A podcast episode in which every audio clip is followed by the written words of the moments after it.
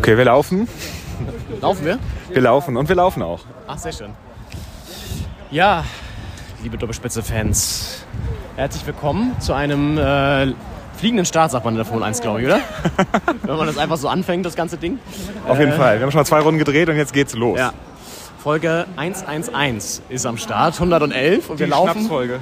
Die Schnapsfolge. Und äh, die, die könnte man heute tatsächlich trinken, denn wir sind mit einem freudigen Ergebnis im Gepäck hier gerade in die Stadt zurückgekehrt. Aus dem fernen Westend sind wir jetzt hier in einem der, der toll, eigentlich der tollste Fleck Berlins, muss man sagen. Warschauer Straße, Warschauer Brücke. Hier trifft sich wirklich also alles, was Rang und Namen hat in dieser Stadt. Auf jeden und, Fall. Und, und äh, vollführt immer ein Konzert der, der, des guten Geschmacks. Hier treffen sich eigentlich alle Vorurteile, die man außerhalb von Berlin gegenüber Berlin hat und äh, werden Wahrheit. Ja. Äh, jeden Abend. Und äh, da laufen wir jetzt lang. Ja, genau. Nachdem wir so eine Fahrt, also ich finde immer die Fahrt so vom Stadion zurück äh, hier nach Friedrichshain, da merkt man, dass man in einer Stadt lebt, die auch ein Bundesland ist. Weil, also gefühlt ist man da wirklich in so dauert. eine Regionalbahn eingestiegen und einfach, äh, die ist natürlich auch sehr voll am Anfang. Und bis man da wieder aussteigt, ist echt Zeit vergangen. Ja. Wobei es gab auch, äh, wir waren ja in zwei verschiedenen Waggons, das müssen wir hier transparent machen. Äh, und bei uns gab es ein bisschen Unterhaltung vorne, weil ähm, ja, diverse Menschen da eingestiegen sind, die zur Belustigung beigetragen haben. Äh, auch das klassische Berliner U-Bahn-Erlebnis. Aber ja, ich meine, wir haben jetzt hier schon die ganze Zeit geteasert. Gucken noch mal, ob wir wirklich laufen. Wir laufen wirklich, dann können wir es ja auch sagen. Ähm, Hertha hat tatsächlich soeben noch nicht, ist noch nicht so lange her. Es glüht noch so ein bisschen in, in, in der Ferne. Ja. Den, den ersten Heimsieg der Saison geholt. Es ist unfassbar, oder? Ja, man sieht, wenn von der Warschauer Brücke kann man so ein bisschen da nach Westen das Panorama erspielen. Man sieht einen ganz leichten blauen Schimmer, kann man noch vom leuchtenden Dach des Olympiastadions erahnen. Wenn man Man sieht doch noch, da ist doch noch, Olli Christensen tanzt doch noch da oben auf dem Dach. das war wirklich Der Hertha Torwart. die orangefa orangefarbene äh, Partymaus der von Hertha BSC heute. Der ist also direkt in die Kurve Ja. nach vorne und hat da äh, gefeiert bei den Fans. Ja, das war cool. Also insgesamt wirklich ähm, richtig cooler Sonntag, weil die Köpenicker nicht gewonnen haben, sondern verloren haben sogar gegen den Tabellenletzten. äh, 1 zu 2 in Bochum. Und Hertha gewinnt 2-1 gegen Schalke. Ähm, Entschuldigung, gegen Gelsenkirchen. Das muss man natürlich nochmal klarstellen. Also für uns ist es wirklich ein richtig, richtig guter Abschluss eines Spieltages, auch wenn Sonntagabend 17.30 Uhr eine Kack-Anstoßzeit ist, finde ich. Komplett. Also ich meine, die Kurve hat auch protestiert dagegen. Da wurde so ein Banner hochgehalten, das Bier schmeckt samstags am besten und Samstag 35, äh, 35, 15.30 Ja. äh, ist ja die Noch eine neue Anschlusszeit. Anschlusszeit bitte, ne? Nicht, Ja. nicht, nicht 16.35 oder so noch bitte. So wie in der Premier League oder so. Das ist die, die klassische Bundesliga-Anschlusszeit, die man sich danach irgendwie zurückwünscht. Ja. Ähm, es ist dann irgendwie, wenn man zu Hause sitzt, ganz schön auch sonntags noch ein Spiel zu gucken, aber wenn man dann im Stadion dabei ist, ist es samstags doch schöner. Ja, total. Ähm, und das Sympathische in Berlin ist ja eigentlich, dass man jetzt zum Beispiel einfach hier so langlaufen kann, in ein Handy spricht und kein Mensch stürzt oder keiner findet es komisch. Wohingegen, wenn du jetzt irgendwie, weiß ich nicht, in Gelsenkirchen das machen würdest oder, ich weiß nicht, in Bochum, würden wahrscheinlich die Leute schon ein bisschen komisch gucken. Vielleicht sogar in Köpenick. Ja, wahrscheinlich, wahrscheinlich sogar in Köpenick. Absolut. Aber in Berlin geht's. Und äh, man selbst ist meistens der, der es am komischsten findet. Ja. So, alle, niemand sonst äh, guckt einen irgendwie an. Man selbst denkt, warum rede ich hier eigentlich? Äh, wir reden ja immer nicht mit uns selbst, sondern miteinander schon. Sollen wir so? Ja. Wir, wir, wir gehen hier Wir gehen über- querfeldein. Lass über die. Ähm, jetzt sind wir hier auf Höhe RW-Gelände. Es- wer sich in Berlin auskennt, weiß, wie es aussieht. Rechts leuchtet eine Videoinstallation an eine ja, abgewrackte Hauswand. Auch das. Typisch Berlin. Und wir gehen jetzt an dieser voll plakatierten Mauer lang, die sozusagen die Grenze bildet zum RAW-Gelände. Links glitzern und ähm, leuchten die Spätis und Kebabläden der Stadt. Und Henning, also es war ja, also es war ja kein geiles Spiel, muss man sagen, so von der Spielqualität her. Ja. Da müssen wir schon ehrlich sein. Aber was ich heute bemerkenswert fand, war, waren so mehrere Faktoren, aber ich würde mich irgendwie so auf ein, zwei vielleicht mal beschränken. Also zum einen einfach dieser Wille, den hast du schon irgendwie die ganze Zeit gespürt, auch vielleicht mal zwischendurch nicht so stark, aber dann irgendwie doch. Grundsätzlich, also die Einstellung war irgendwie die ganze Zeit echt gut. Ja. Schalke hat aber auch, muss man sagen, wie auch gut verteidigt. Also sie haben echt die Räume sehr, sehr dicht gemacht. Es war echt extrem schwer. Auf jeden Fall.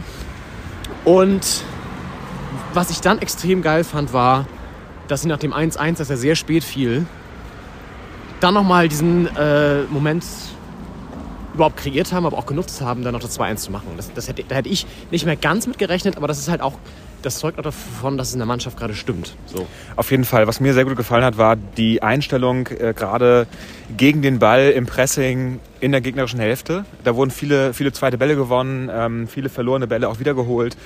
Und da war einfach die, also nicht nur individuell, jeder Spieler war darauf eingestellt, drauf zu gehen und, und den Ball holen zu wollen, sondern auch, wenn jemand anders, ein Kollege den Ball verloren hat, sofort hinterher eine Ja. Lücke geschlossen, die da vielleicht äh, gerissen wurde dadurch.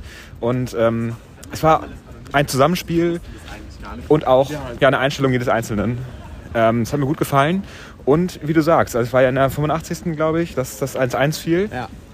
So ein bisschen Sonntagsschussartig, aber da konnten wir uns eigentlich nicht beschweren, weil das 1-0 der Hertha war jetzt.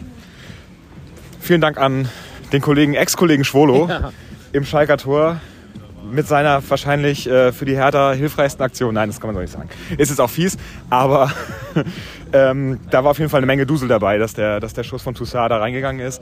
Ja. Äh, dementsprechend der Ausgleich ähnlich ähm, aus der zweiten Reihe und ja, dass es dann in den Schluss fünf Minuten, ich meine, es gab noch fünf Minuten Nachspielzeit, der letzten zehn Minuten, dann doch noch zum Ausgleich, äh, zum Ausgleich, zur Führung nochmal gereicht hat. Und das war mental auch eine starke Leistung. Voll, voll. Und was aufgefallen ist danach, ähm, danach die Feierlichkeiten in der Ostkurve waren natürlich sehr gelöst, völlig klar. Und das 2-1 Konga ist ja auch nochmal schon direkt in die Kurve gelaufen nach seinem Tor und so. Auch super, Ja. dass er getroffen hat, endlich mal. Ja. Ähm, sollen wir hier rübergehen? Ja. Ja. Und dann ist ein Mann aufgefallen, den wir gerade eben noch hier auf dem Stadiondach tanzen sehen haben. äh, Olli Christensen, der Torwart von der Hertha. Achtung, Fahrrad. Unbeleuchtet. Ja, Auch da muss man sich immer hier in Berlin in Acht nehmen. auf jeden Fall. Ähm, nee, und der hat dann richtig so den, den Party ähm, Taktgeber an, äh, gespielt. Ne? Ja. Also so. Der ist vorne weggegangen. Ja. Die Mannschaft hat sich hinten so aufgestellt Ja. Und er tanzte da vorne rum in, äh, in Neon, Neon Orange. ja. Gibt es diese Farbe Neon Orange? Können wir das mal im Farbduden nachschlagen? Ob's die- Neon Orange. So ein bisschen wie deine, deine Jacke hat auch diesen Tonfall, so ein bisschen. Das stimmt. Also hat einen Akzent. Weil Die Kapuze Nicht, dass vor jetzt hier komplett orange Ja. rumläuft. Er läuft in schwarz rum, aber die Kapuze und, und so. So das Innenfutter, die Kapuze. Die Kapuze ist wirklich, also wenn ich, wenn ich irgendwie auf hoher See verloren gehen sollte, dann ziehe ich die auf. Nicht weil es regnet, sondern weil ich dann echt gefunden werde. Aber äh, das ist besser als die Trillerpfeife von Titanic am Ende. Äh, das, die Kapuze, das ist die Rettung. Alter, da Äh. fällt mir gerade ein, ich, hab, ich war jetzt letztens äh, unlängst im Kino, habe ähm, Triangle of Sadness geguckt und ich sag mal so, da spielen Rettungswesten auch eine Rolle. Oder ähm, das kann man schon ein bisschen spoilern. Ähm, schöner Film übrigens, kann ich nur empfehlen. Ja, äh, und Olli Christensen, der, der entpuppt sich so ein bisschen als Publikumsliebling. Also hat er schon seit ein paar Spielen, hat er auch immer so ein paar Wackler und, und Schnitzer drin gehabt, aber die Ostkurve hat ihn immer aufgefallen.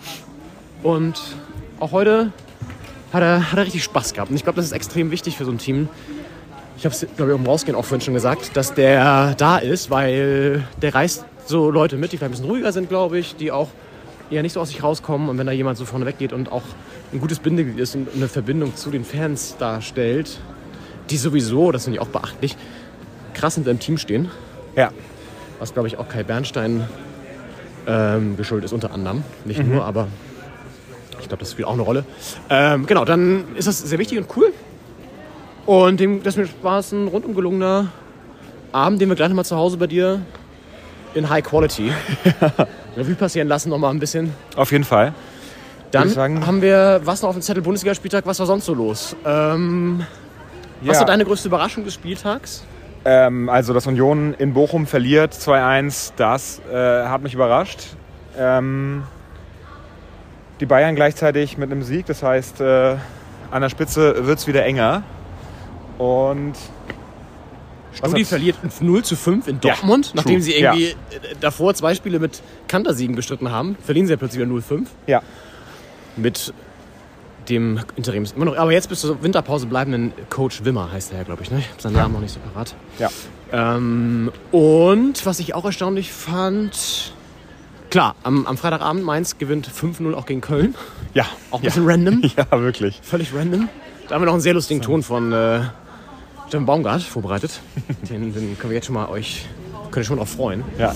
Und wir sprechen in der zweiten Hälfte noch, auch das können wir schon mal ankündigen, ähm, mit Maike Backhaus. Sie ist freie Journalistin unter anderem für Korrektiv, das Recherchenetzwerk.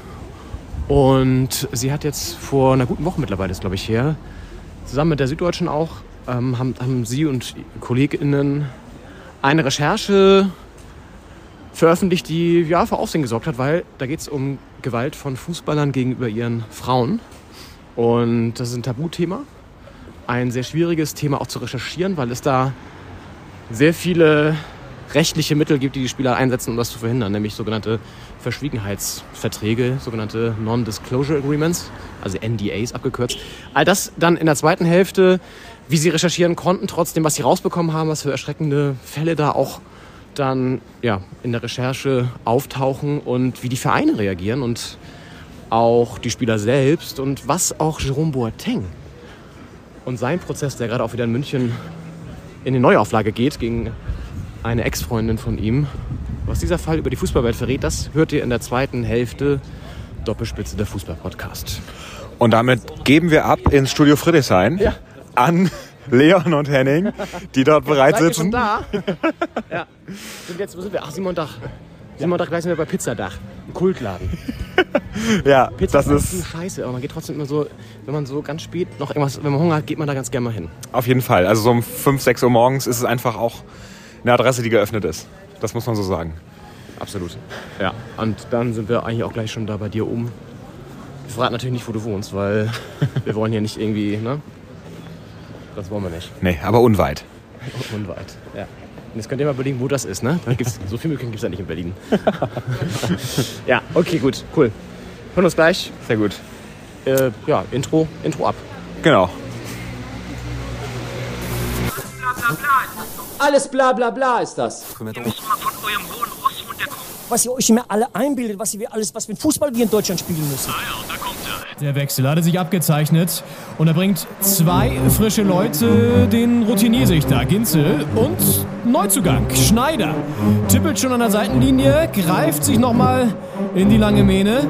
Die beiden als Doppelspitze, ja, das passt. Slider! Slider! Ja! Fünf Sekunden auf dem Platz! Fünf Sekunden! Doppelspitze, der Fußball-Podcast. Das Original. meldet sich jetzt aus dem Studio Friedrichshain. Wir sind angekommen. Am Mikrofon begrüßen euch jetzt also die Kopien der beiden Personen, die gerade noch durch die Berliner, Berliner Nacht gelaufen sind. Jetzt sitzen sie hier an einem, ja, was ist das, ähm, Echtholz-Schreibtisch in einem Friedrichshainer Altbau. Mein Name ist Leon Ginzel, neben mir sitzt Paul Henning Schneider. Hi. Hi Leon, hallo liebe ZuhörerInnen da draußen. Ähm, danke Leon und Henning, dass ihr hier übergeleitet habt für Ja. uns. Kleine Eröffnung. Ähm, ja, Die das ist müssten jetzt so Frankfurter Allee ungefähr sein, schätze ich mal. Die sind noch unterwegs, Ja, genau. ja. Wir haben ja aus der Simon-Dach-Straße direkt hier hingeschaltet. Ja. Äh, die sind natürlich noch nicht angekommen. Das ist alles sehr verwirrend. Und äh, Könnten wir uns nicht mal so einen Ü-Wagen, es gibt ja beim öffentlich-rechtlichen Rundfunk zum Beispiel, auch bei anderen Sendern, aber auch vor allem beim ÖR, haben die gerne so Ü-Wagen noch, so richtig alte. So einen würde ich mir auch wünschen. Mit, mit so einem war ich mal unterwegs, das ist echt, das ist so geil. Das ist alles sehr, sehr altbacken noch und ähm, dann hast du so wirklich so, einen- so einen Wagen, wo du so richtig arbeiten kannst auch drin und so. Das wünsche ich mir auch für die Doppelspitze. auf jeden Fall, es gibt ja sehr viele so Sharing- und, und so, so Miet-Systeme. Äh, man kann ja mittlerweile alles eigentlich so sharen Ja, und ja. mieten. Vielleicht auch sowas. Das könnte Ja. man vielleicht mal äh, in die Wege leiten. Wir sind gerade auf dem Weg doch vorbeigelaufen vom Olympiastadion zur U-Bahn an so Wohnwagen, ähm, die da auf dem Olympiastadion Parkplatz stehen, wo dann noch so die Hertha-Fans feiern, bei Manne oder was es da war. Ja. Äh, und da haben wir auch gedacht, wieso können wir, könnten wir nicht einfach jetzt hier random in dem, so einem, das machen, können wir bitte eine Folge noch diese Saison machen, wo wir das machen? Ja, In wir, so einem Wohnwagen aufnehmen? wir klopfen da mal an bei dem Das Wohnwagen. ich mega geil. Das machen wir mal klar, oder? Auf jeden Fall. Weil das, glaube ich, auch richtig Stimmung. Die machen das bestimmt auch schon seit, seit äh, vielleicht nicht 130 Jahren. Ich meine, die Hertha ist gerade Ja. 130 geworden dieses Jahr. Aber zumindest einen, einen großen Teil dieser 130 Jahre haben die, glaube ich, abgedeckt mit ihrem, mit ihrem Wohnwagen. Der sieht auch, Der der, ist- ja. jetzt nicht Baujahr 2020. Ich kann sag sagen, mal. der sah jetzt auch schon so aus wie 130 Jahre. Also da, da riecht es vielleicht aus so nach 130 Jahren Bier und, und Bratwurst. Ich weiß auch gar nicht, also ich glaube, während, während der ganzen Pandemiezeit, wo man ja nicht so richtig in Urlaub konnte, nur mit dem Wohnwagen war ja so kurze Zeit so die einzige Möglichkeit, irgendwas Urlaubartiges zu erleben. Ja. Und ich kann mir vorstellen, dass man zeitweise überhaupt keine Wohnmobile und Wohnwagen bekam. Das war ja irgendwie so, dass man die neu gekauft hat Ja. und die waren dann schon das zehnfache Wert gefühlt. Und dann haben ja Leute teilweise das, das Wohnmobil, was sie gerade gekauft haben, weiterverkauft direkt, weil einfach, Wohnmobil war quasi das Gold ja, der, Corona-Zeit. ja, auf jeden Ja, Fall. ja. Weil man da theoretisch irgendwie auf, auf 10.000 oder 30.000 Euro verzichten musste. Oder 100.000, wenn man das Ding behält. Das ist ja dumm. Ja. Da gibt man quasi ja nochmal Geld aus. Ja, ja. absolut. Ja. Ja. Ja, also das ist doch eine, das ist doch schon mal eine, da können wir uns schon mal hier auf unsere Liste schreiben, dass wir da auf jeden Fall eine Folge nochmal aus Mannes Wohnwagen oder wie er hieß, würde ich gerne machen. Das würde mir sehr, sehr gut gefallen. Ja, habe ich hier auf dem Zettel notiert. Das sehr ist ja, schön. Häufig sind wir nur digital zugeschaltet. Ja. Da tue ich dann so, als wenn ich es aufschreiben würde. Jetzt gerade ist es einfach zwecklos. Ich habe es natürlich auf keinem Zettel notiert, weil ich überhaupt keinen Zettel hier da habe. Ja, das ist blöd. Jetzt bin ich wieder da, hier Ja. bei dir zu Hause. Jetzt sehe ich sowas, was du mir immer sonst so vorspielst digital. Jetzt decke ich diese Lügen nämlich auf. Ja, ich habe auch eine Hose an heute. In guter Wallraff-Manier. ja, so. Ähm, wir schweifen ab, aber es ist echt schön, wieder mal in einem Raum zu sein, aufzunehmen und nicht nur über den digitalen ähm, Kanal uns einfach nur zu sehen, sondern einfach wirklich mal physisch wieder. Ähm, warte, ich fasse dich mal kurz an. Du bist es wirklich, ja. Henning ist es wirklich. Wunderbar. Ja, wir sind noch ein bisschen beseelt, wenn man uns gerade nochmal die Zusammenfassung anguckt vom Hertha-Spiel. Das 2-1 gegen Schalke ist so ein wirklich auch, da ist ein Knoten geplatzt äh, bei Konga, auch der endlich sein erstes Saisontor gemacht hat.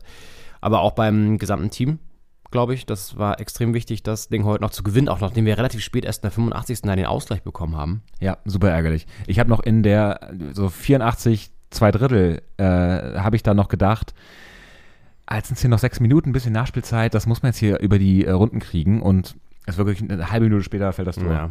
Ja, das, war auch, man hat es ein bisschen geahnt, es lag so ein bisschen in der Luft, weil Hertha hat nicht klar den Laden dicht gemacht hinten und es war immer noch so ein bisschen kibbelig und wackelig und so. Und schräg vor uns und schräg hinter uns saßen Schalke-Fans. Ja. Und das hat mich eh schon die ganze Zeit sehr nervös gemacht, ähm, weil man jeden Moment dachte, ich meine, wir sind ja schon mal aufgesprungen, als dieses eine Tor gefallen ist für Schalke, da wurde es ja zurückgenommen. Ja. Videobeweis, was auch extrem wieder richtig schlecht war von der ganzen Kommunikation. Mhm. Können wir vielleicht gerne noch kurz drüber reden, aber ähm, dann dachte ich schon so, oh nee, ich will die nicht nochmal jubeln sehen. Und dann fällt da wirklich dieses 1-1 und dann springen die natürlich auf und freuen sich und so. Also auch ein bisschen, würde ich immer nicht so machen, ehrlich gesagt, wenn ich in einem gegnerischen Stadion bin, aber gut. Ja. Ähm, und dann fiel zum Glück echt noch dieses 2-1 durch Konga, ja nur zwei, drei Minuten später oder so. Es war echt so gut. Ja. Und das ist natürlich fies äh, gegen Schalke, die sind ja auch blau-weiß unterwegs. Das heißt, äh, auf den ersten Blick sah einfach das ganze Stadion nach Hertha BSC Berlin aus. Ja, voll. War da aber nicht so. genau gucken. Ja. Ja. War da irgendwie, äh, ist ja hier noch, ja. Es ist ja so Trikotsponsoren sind ja immer sehr verräterisch. Wenn da so eine Ja. Gelsenkirchener Biermarke auf, der, auf, dem, auf dem Bauch steht, Ja. dann ist das auf jeden Fall schon mal kein Hertha-Fan. Ja. Oder Ja. so, ein, so ein russischer Gaslieferant, der mittlerweile auch nicht mehr so der beliebteste Konzern ist, den man sich Ja. als Sponsor so holen sollte. Ich habe sogar echt noch einen gesehen mit, mit einem Gazprom. Ich meine, schräg vor uns saß ja auch einer mit äh, Trikot geflockt hinten mit Scheiße und der Rückennummer 04. Ja, der hat es auch sehr, der war aber relativ anstrengend, der saß mich direkt vor mir und der hatte, das fand ich auch bemerkenswert, der hatte zwei Vaporizer. Einen, der richtig so richtig eklig roch, so nach so, die riechen ja immer so ein bisschen komisch, diese ähm, Icos oder wie die heißen. Ja. So nach so verbranntem Papier und so, so ein ganz ekliger Mix. Und dann hat er aber auch noch irgendwie so ein, so ein, so ein, so ein Mango-E-Shisha oder so. Und die hat so im, im Wechsel hat er sich die so reingeballert. Und er hat sehr viel äh, gerufen. Ja, auch so, aber auch mal so random. ja. So irgendwie so, mal, Hallo. Kontaktsport! Das ist jetzt hier ausgeschlagen wieder, hier müssen wir runterregeln noch. Kontaktsport für die Ohren auch. Beweg dein Arsch! Oder so. Ja, und auch so Hallo, Hallo. Das war vor allem, ich habe immer, ich habe erst gedacht, es steht Schalke 04, ehrlich gesagt. Ähm, und äh, der hat nämlich, also die, als die Hertha äh, im Angriff war und ganz gute Situation hatte, immer so Hallo, Hallo. Und äh, da dachte ich, der will irgendwie die, die Verteidigung aufwecken Ja. und sagen, hier, Ah, verteidigt ja. das mal. Ah. Aber der wollte ja eigentlich damit, was auch immer mitteilen, dass, dass der Angriff da bitte zum Tor führen soll. Also sehr verwirrend. So wie kennst du diese eine Harry Potter Quidditch äh, Match Folge, wo ähm, Quirrell ist es, glaube ich, versucht von der Tribüne aus sozusagen mit so ein paar Flüchen das Spiel zu beeinflussen. Vielleicht hat er das auch versucht. ja. Vielleicht hatte er so magische Fähigkeiten. Vielleicht ein Hexer, aber auf jeden Fall eher, eher Hufflepuff, würde ich sagen. Ja, eher auch zu viel Honigbier getrunken. In äh, Hogsmeade. So, ähm, ja, es war auf jeden Fall ein wirklich äh, oh, guter, guter, wirklich guter Sonntagsausklang. Ich meine, Köpenick hat verloren, haben wir auch schon gesagt. Ist extrem gut. Gelaufen für uns. Leider haben sie gegen Bochum verloren. Das war ein bisschen dumm für die tabellarische äh, Situation für uns, aber gut. Ja. Egal. Ähm, äh, ja, und das heißt, wir sind jetzt ein bisschen, haben einen kleinen Sprung gemacht, sind jetzt auf der 14. 13 sogar. Drei, 13 sogar, auf der 13, auf der wilden 13 sind wir und ähm, punktgleich mit den, mit den Wölfen. Ja, haben den ersten Heimsieg gefeiert auch. Haben wir nur, Mega in, wichtig. nur in Augsburg gewonnen bisher. Mega wichtig, ey. Ansonsten unentschieden, das ist auch so Ja. krass. Das Ja. ist echt eklig. Und ja, extrem gut, dass wir das geschafft haben, um auch diesen Zusammenhalt, der ja echt nach wie vor bemerkenswert ist, mit den Fans weiter zu stärken und zu pushen. Unter der Woche ja auch Kai Bernstein mit einem Vorschlag in den Medien gewesen, eine ja, Zone zu schaffen im Stadion, wo man Pyrotechnik legal abbrennen darf als Fans. Auch interessant. Ich glaube, also das, äh, wegen meinte ich vorhin Faktor Bernstein, ich glaube, der kann es schaffen mit seiner Art. Ich meine, er kennt einfach die Kurve so, auch wenn das länger Ja. her ist schon und er das nicht so gerne hört. Aber er hat nun mal einen speziellen Draht zur Fanszene dadurch. Und dann finde ich es gar nicht so schlecht, das zu machen, weil es gab jetzt auch wieder unter der Woche auch wieder oder immer wieder, auch so gerade bei den europäischen Spielen oder auch sonst bei Ligaspielen, immer wieder diese Pyro-Szenen, die ja nun wirklich, ehrlich gesagt, auch nicht so krass sind. Der Fanforscher hat es mit dem Gespräch auch gesagt, dass er dafür ist, das eigentlich zu, also nicht mehr als illegal zu deklarieren. Ja, legalized. Ja, legalized. Ich meine, es ist ja auch wirklich so. Und es sieht halt auch teilweise wirklich auch geil aus. Und wenn wirklich keine anderen Leute gefehlt sind, im Sinne von, dass sie auf andere Leute geschossen werden, Ja. dann lasst die es doch machen. Ja. Also, Und es ist halt wäre ein wichtiger Teil auch, das zu trennen von wirklich Gewaltdelikten und Genau. anderen Straftaten, Ja. die da im Block passieren oder, oder außerhalb des Stadions. Und ähm, würde halt helfen, dabei nicht zu sagen, also dass die Fans einfach sich nicht so pauschalisiert ähm, angegriffen fühlen Ja. dann ähm, und, und allgemein verurteilt äh, für Dinge, die vielleicht zu einer Choreo auch dazugehören können und zum Fan-Dasein und Ja. Fanalltag Ja. auch. da in den Zusammenhang übrigens äh, fand ich noch ganz spannend. Ich habe jetzt zum ersten Mal seit tausend Jahren wieder die Sportschau geguckt gestern Abend. Die Samstagabendausgabe, diese klassische. Und da haben sie ja immer so Rückblicke. Und da war dieses Spiel Hoffenheim gegen Bayern, wo Dietmar Hopp von den ähm, Bayern-Fans so krass beleidigt wurde nochmal. Weil das ja so, war ja so eine Eskalationsstufe, dass andere Fanlager davor auch Hopp sozusagen wieder als äh, Sohn bezeichnet haben und dann ähm, auch ihn im Fadenkreuz gezeigt haben und so weiter. Das hat sich immer weiter aufgeschaukelt. Dann wurden die Dortmund-Fans, die das gemacht haben, nämlich ausgesperrt für mehrere Heimspiele in Hoffenheim vom DFB. Und als Reaktion darauf hat dann, haben die Bayern-Fans ja damals äh, auch Hopp sozusagen beleidigt. Und da wurde gesagt, dass gerade diese Jugendkultur gemerkt hat, okay, wenn sie sich normal verhält, sozusagen wird sie nicht, ähm, also wenn sie sie nicht eskaliert, wird sie nicht wahrgenommen. Also hat sie sozusagen immer weiter eskaliert. Und so ähnlich ist es ja auch mit Pyros und so weiter, dass, ne, solange das noch so legal ist, versucht man immer irgendwie, illegal ist, solange versucht man da irgendwie noch so den, das so rauszukitzeln. Ja. Und ich finde es auch, es war ja immer schon irgendwie merkwürdig, wenn dann so KommentatorInnen gesagt haben, oh, diese Idioten jetzt wieder mit den Pyros und so. Ne? Das Ja. war ja fast so eine Standardfloskel von den ganzen Leuten, die da die Spiele kommentieren. Auf jeden Fall ist schön zu sehen, dass äh, Pyrotechnik ist kein Verbrechen von der Parole langsam auch zur, ja, gesellschaftlich in zumindest einigen Teilen anerkannten Maxime wird.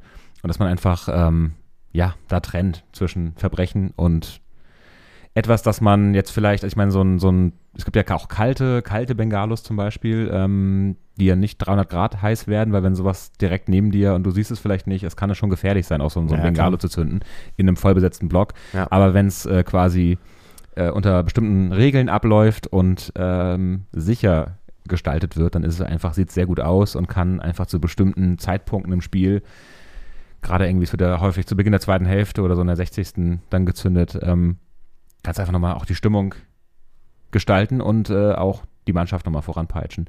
Ist natürlich die Frage, verliert es dann vielleicht den Reiz, wenn es einfach in einem legalen Rahmen mit festgelegten Regeln dann abläuft?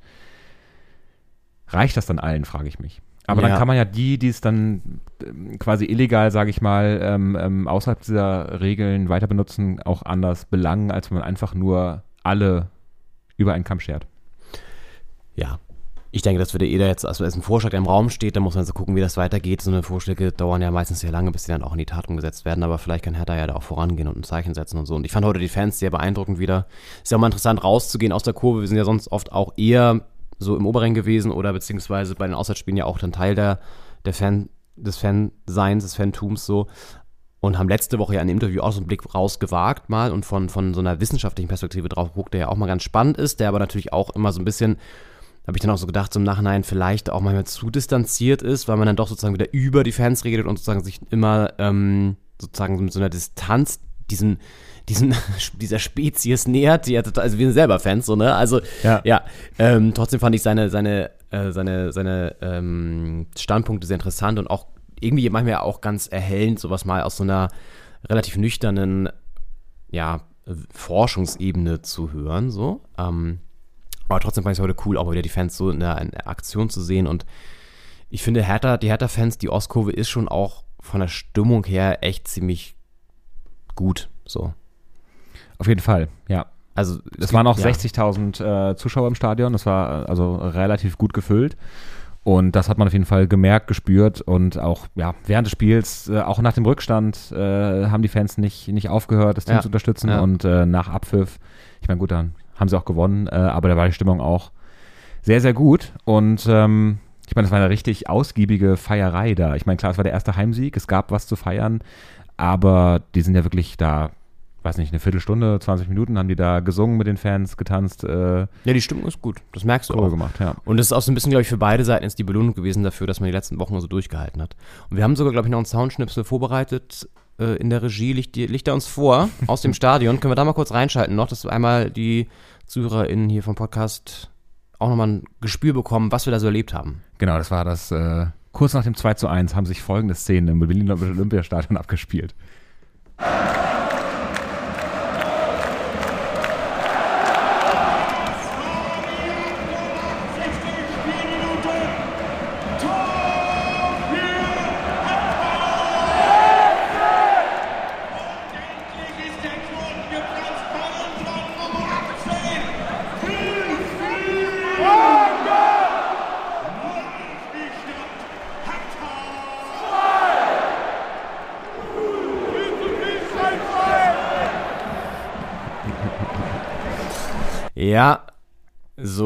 Klang es da. Ja, eine leichte äh, Aversion gegen den Fußballclub aus Gelsenkirchen war da am Ende noch zu hören. Absolut. Aber die Stimmung, auf, oh Gott, die Stimmung war auf jeden Fall sehr gut. Meine Stimme hingegen ist weniger gut. Ja. Nee, das war auch cool. Ich meine, es ist natürlich immer, wenn du dann gewinnst, auch so kurz vor Schluss, dann ist es natürlich auch echt einfach nochmal geil. Ja, sehr Und schön. Die Tore beide äh, auf die Ostkurve hin. Stimmt, Das heißt- ja. Direkt nach der Halbzeit das Toussaint-Ding, wo Schwolo nicht gut aussieht und dann Ja. das 2-1 Konga. Super, perfekt. Also Mehr kann man nicht wollen. Mehr Ja. kann man nicht wollen. Jetzt geht's nächste Woche nach Bremen, wir sind dabei. Wir zuppeln gerade noch so das letzte Fest im Programm, haben wieder einiges für euch vorbereitet. Können wir jetzt schon mal ankündigen. Das wird eine tolle Folge mit Sicherheit werden. Also Auswärtsfahrten sind ja immer speziell, hat ja immer so ein bisschen Klassenfahrtcharakter. Wenn Henning und ich da im Hotelzimmer äh, uns da die, die Chipspackung gegenseitig aufreißen und äh, das ein oder andere Kaltgetränk über den Boden rollt. Ähm, nee, und wir haben natürlich auch, ich weiß gar nicht, sowas jemals passiert ist eigentlich, habe ich das einfach mir ausgedacht jetzt. so war das Ja. gar nicht. Zum Beispiel in Braunschweig haben wir da ganz zivilisiert alles. Da sind Sachen eher außerhalb des Hotels passiert. Das Hotel haben wir immer in Ruhe gelassen. Das stimmt. Wir, wir haben ja auch in Braunschweig mit dem Hoteldirektor geredet. Ja, eben, da können wir- wäre es schlecht angekommen, wenn wir jetzt da so ein angekommen. verwüstetes Zimmer ja, hinterlassen hätten. Ja, ja, eben. Also da waren wir sehr brav. Ja. Also, haben wir alles eher in der Innenstadt, dann äh, sind wir eskaliert. Ähm, obwohl wir verloren haben. Naja, egal, das wussten wir ja da zu dem Zeitpunkt noch nicht. Das war ja erst, oder wussten wir das dann schon? Wie war das denn? Nee, das Rückspiel, das Spiel war ja erst am, oh Gott, ich weiß es gar nicht mehr, das Spiel ist am Sonntag? Ich weiß es. Naja, das, da seht ihr mal. Ja, auf jeden Fall, ähm, nee, das Spiel war erst am nächsten Tag, ziemlich sicher. Ja, wir sind da vor dem Spiel angereist. Auch immer gut, schon vor dem Spiel feiern zu gehen. Ja. Das machen wir diesmal ja anders. Das liegt auch an der Uhrzeit. Es ist ein Freitagabendspiel, es ist Flutlicht, es ist Bremen, es ist das Weserstadion. Ich war noch nie da. Du warst schon mal da. Äh, bitte no Spoiler. Ja, ich möchte da ganz unbe unbelastet und unbefangen reingehen und mir das angucken. Ähm, hoffe, dass es ein Fischbrötchen gibt im Stadion. Weiß ich gar nicht, mal gucken. Weiß ich auch nicht, Würde ich, auch, würde ich auch gar nicht im Stadion gar nicht essen. Weiß ich Nee, nicht. ja. Naja, egal. Äh, ja. Wir, äh, kulinarisch wird es auf jeden Fall heil. Das ist jetzt schon safe. Wir werden dort, ich weiß noch nicht, ob ich es geil finde oder nicht, ich weiß es noch nicht, aber wir werden da auf jeden Fall eines der Top 5 von CNN gekürten deutschen Essen dort probieren. Und es ist nicht das Schnitzel. Jetzt könnt ihr mal überlegen, was das wohl sein könnte. Ja, auf jeden Fall. Wir werden da kulinarisch Neuland betreten für uns beide. Und ich weiß auch ehrlich gesagt nicht, ob das, also es ist, wie gesagt, haben wir glaube ich letzte Woche auch schon besprochen, kein, es ist nicht Neuland, weil das jetzt sich die Gelegenheit noch nicht ergeben hätte, sondern es war auch, ist bewusst auch ausgelassen worden. Ja, aber na, es ist schon auch so ein Ding, das hat man wirklich auch nicht häufig auf der Karte, muss man sagen. Das stimmt. Es, es ist re regional spezifisch äh, Ja, norddeutsch ja. und ähm, aber auch, ja, ach, ich, ich bin gespannt. Ich, wir bin lassen uns das gespannt. zubereiten Ja. in seiner äh, äh, besten Form und das wird dann auch schon eine gute Sache sein. Ich habe gehört, dass es auch hier in, in, in- in Berlin ein Restaurant geben soll, was dieses Gericht sehr gut zubereiten kann. Da bin ich, also, dann vielleicht, da, vielleicht kommen wir auf den Geschmack. ja, äh, dann und da dann- plötzlich essen wir da nur noch das. Unser Stammkunden. Wer weiß. Ja. Ja. Ja, Dieses Rätsel werden wir natürlich lüften für euch dann am kommenden Freitag, beziehungsweise wir werden die Folge ja nicht am Freitag hochladen, sondern eher erst so Sonntag oder so wahrscheinlich. Ja. Aber da werdet ihr mit uns zusammen nach Bremen reisen dürfen. Und ähm, jetzt schauen wir nochmal kurz auf den Spieltag. Keiner Vorausblick auf die Folge auch noch, damit ihr wisst, was euch noch erwartet. Wir haben es vorhin schon auf dem Weg angekündigt. Unsere Kopien haben es angekündigt, die laufenden. Ähm, nee, wir reden jetzt noch ganz kurz über den Spieltag, blicken dann auf die Pokalauslosung, Ja. die heute auch war. Tolle Spiele. Sehr gute Spiele dabei, im Achtelfinale bereits. Ist es noch vor Katar? Ich glaube schon, ne? Müsste vor Katar sein noch. Ja. Ja. Vor der wunderbaren WM in Katar. Und dann haben wir ein sehr spannendes Interview noch für euch vorbereitet, das ich heute noch führen durfte, führen konnte mit Maike Backhaus. Sie ist Journalistin, hat mit ihren KollegInnen von Korrektiv und der Süddeutschen Zeitung eine wirklich ja, sehr boah, krasse Reportage und krasse Recherche rausgebracht vor einer Woche, wo es um Gewalt in der Fußballszene geht von ähm, Spielern, sehr bekannten Spielern auch gegenüber ihren Frauen. Und da sind Fälle dabei gewesen, wo man sich echt fragt, wie kann das sein, dass solche ja, Sachen auch bekannt sind, auch Vereinen teilweise bekannt sind nämlich und äh, Beratern bekannt sind, aber zu keinen Konsequenzen führen. Woran das liegt, was diese Verschwiegenheitsklauseln da eine Rolle spielen, wie das genau auch funktioniert mit diesen Verschwiegenheitsklauseln, fand ich auch sehr interessant. Das hat sie mir erzählt, auch wie sie recherchieren konnten, wie schwierig das teilweise war, da überhaupt irgendwie Leute zu bekommen, die was erzählen, also ähm, Opfer ähm, dann wirklich auch so, äh, ja, das, äh, mit denen in Kontakt zu treten, dass die dann auch was erzählen. Sehr interessanter Einblick in auch journalistische Arbeit, aber vor allen Dingen auch eben in diese Abgründe des Fußballbusiness und auch in den Fall Jerome Boateng. Das wird in der zweiten Hälfte, hier bei Doppelspitze der Fußball-Podcast. Könnt ihr euch schon mal ja, drauf freuen, im Sinne von, dass es einfach ein interessantes, spannendes Interview ist.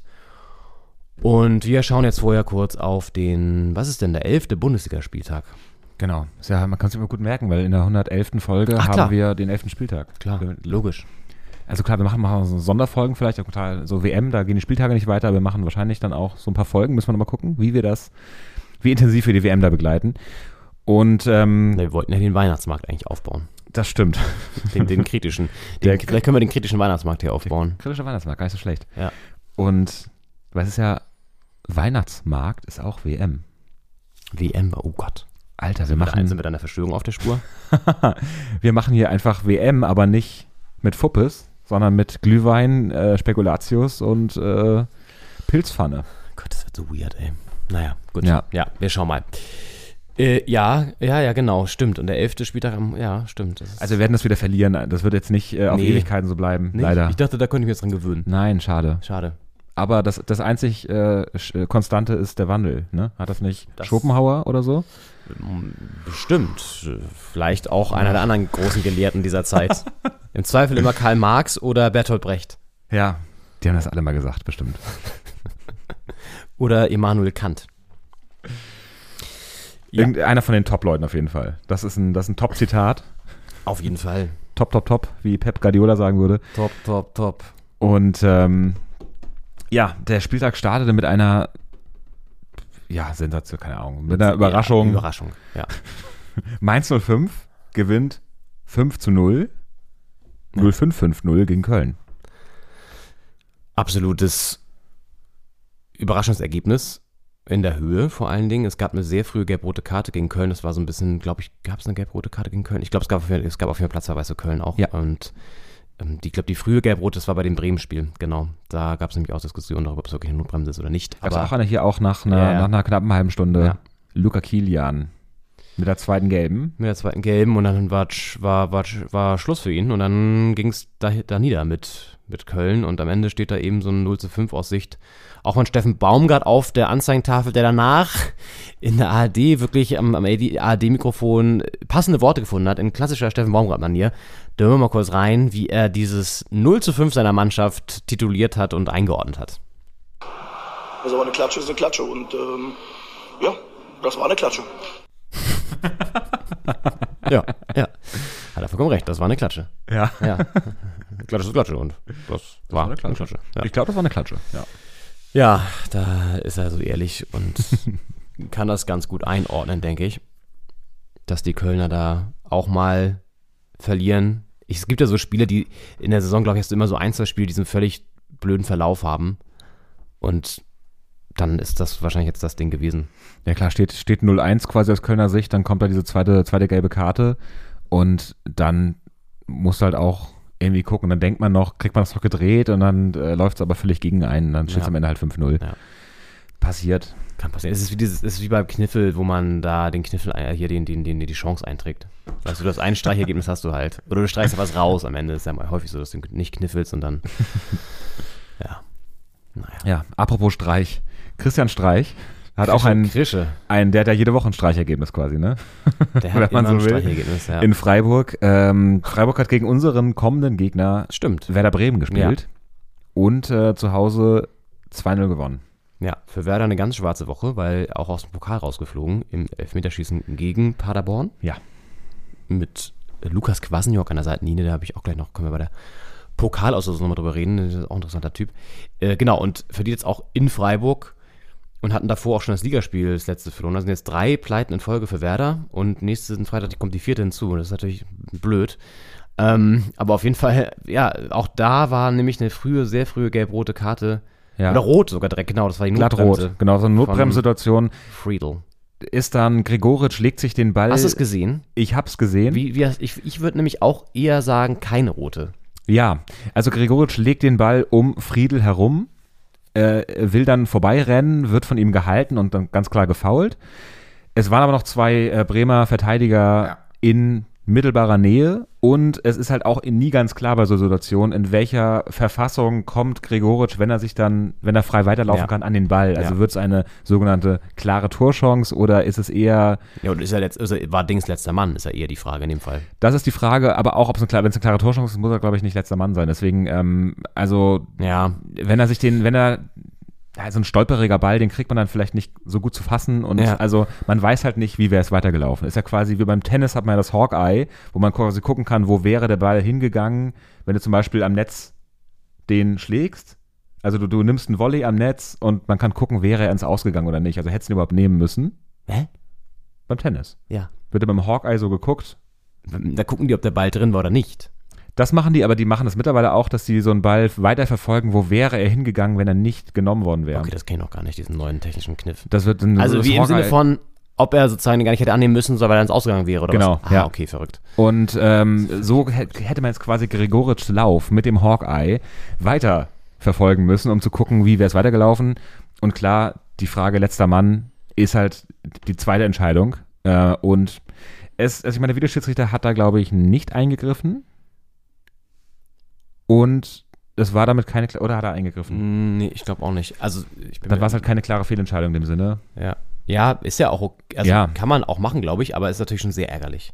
Ja. Und Ole Werner hat danach auch relativ, also Ole Werner hat danach in sehr ähm, typisch norddeutscher Manier gesagt, ja gut, ist jetzt so, wir akzeptieren, ne? Der ist dann mal sehr nüchtern, ist ja auch okay, weil da, ja, was ist ja großartig drüber aufregen, ist halt so gewesen, aber war natürlich schon so ein sehr, ja, Schlüsselmoment in dem Spiel, weil dann bist du nur noch zu zehnt, dann ist Freiburg eh gut drauf, hat echt auch eine super Mannschaft auch wieder mal mit einem Vincenzo Grifo, der übrigens den Rekord von Luca Toni gebrochen hat in der Bundesliga und jetzt der erfolgreichste italienische Torschütze ist. Krass. Wenn ich es richtig mitbekommen habe und deswegen auch den Luca Toni Ohrschrauberjubel gemacht hat, nachdem er den Panenka-Elfmeter versenkt hat. Also es waren sehr viele Geschichten da rund um diesen Treffer von Vincenzo Grifo. In der 80. trifft er da zum 2-0. Freiburg damit wieder mal in der Erfolgsspur und Werder steht ohne Punkte da und muss gerade so ein bisschen, ja, einen kleinen Negativlauf hinnehmen. ist auch okay als Aufsteiger, denke ich, muss man auch dann in Kauf nehmen, dass das mal passieren kann. Auf jeden Fall Werder jetzt auf Platz 11, also zwei Plätze vor der Hertha. Ich meine, die waren zwischenzeitlich, glaube ich, fünfter Mal, als sie so einen kleinen Positivlauf hatten.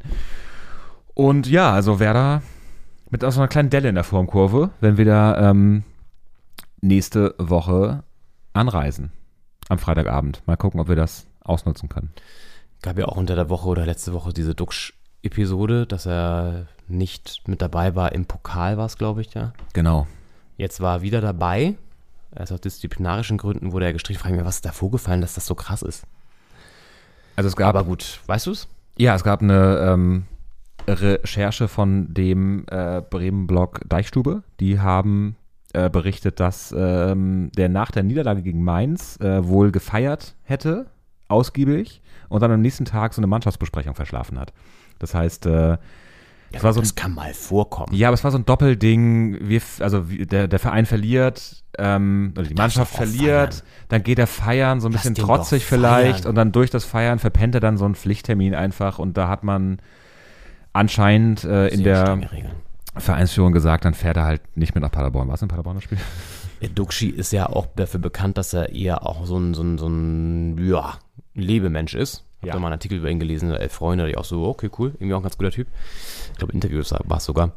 Also kann ich mir durchaus vorstellen bei ihm, dass das vorkommt. Auf, ja, ja, finde ich immer. Naja, gut, es gibt Regeln natürlich, die du einhalten musst in einem Team, auch und so, alles ist in einem Boot, kann ich verstehen. Auf der anderen Seite denke ich mir so, mein Gott, es ist halt auch nur, es sind auch nur Menschen, ne? Ja, halt Aber ja, Besonders ärgerlich, dass sie dann rausgeflogen sind gegen Paderborn. Auch so unter Umständen, also unter, unter, unter, unter Umständen, ja.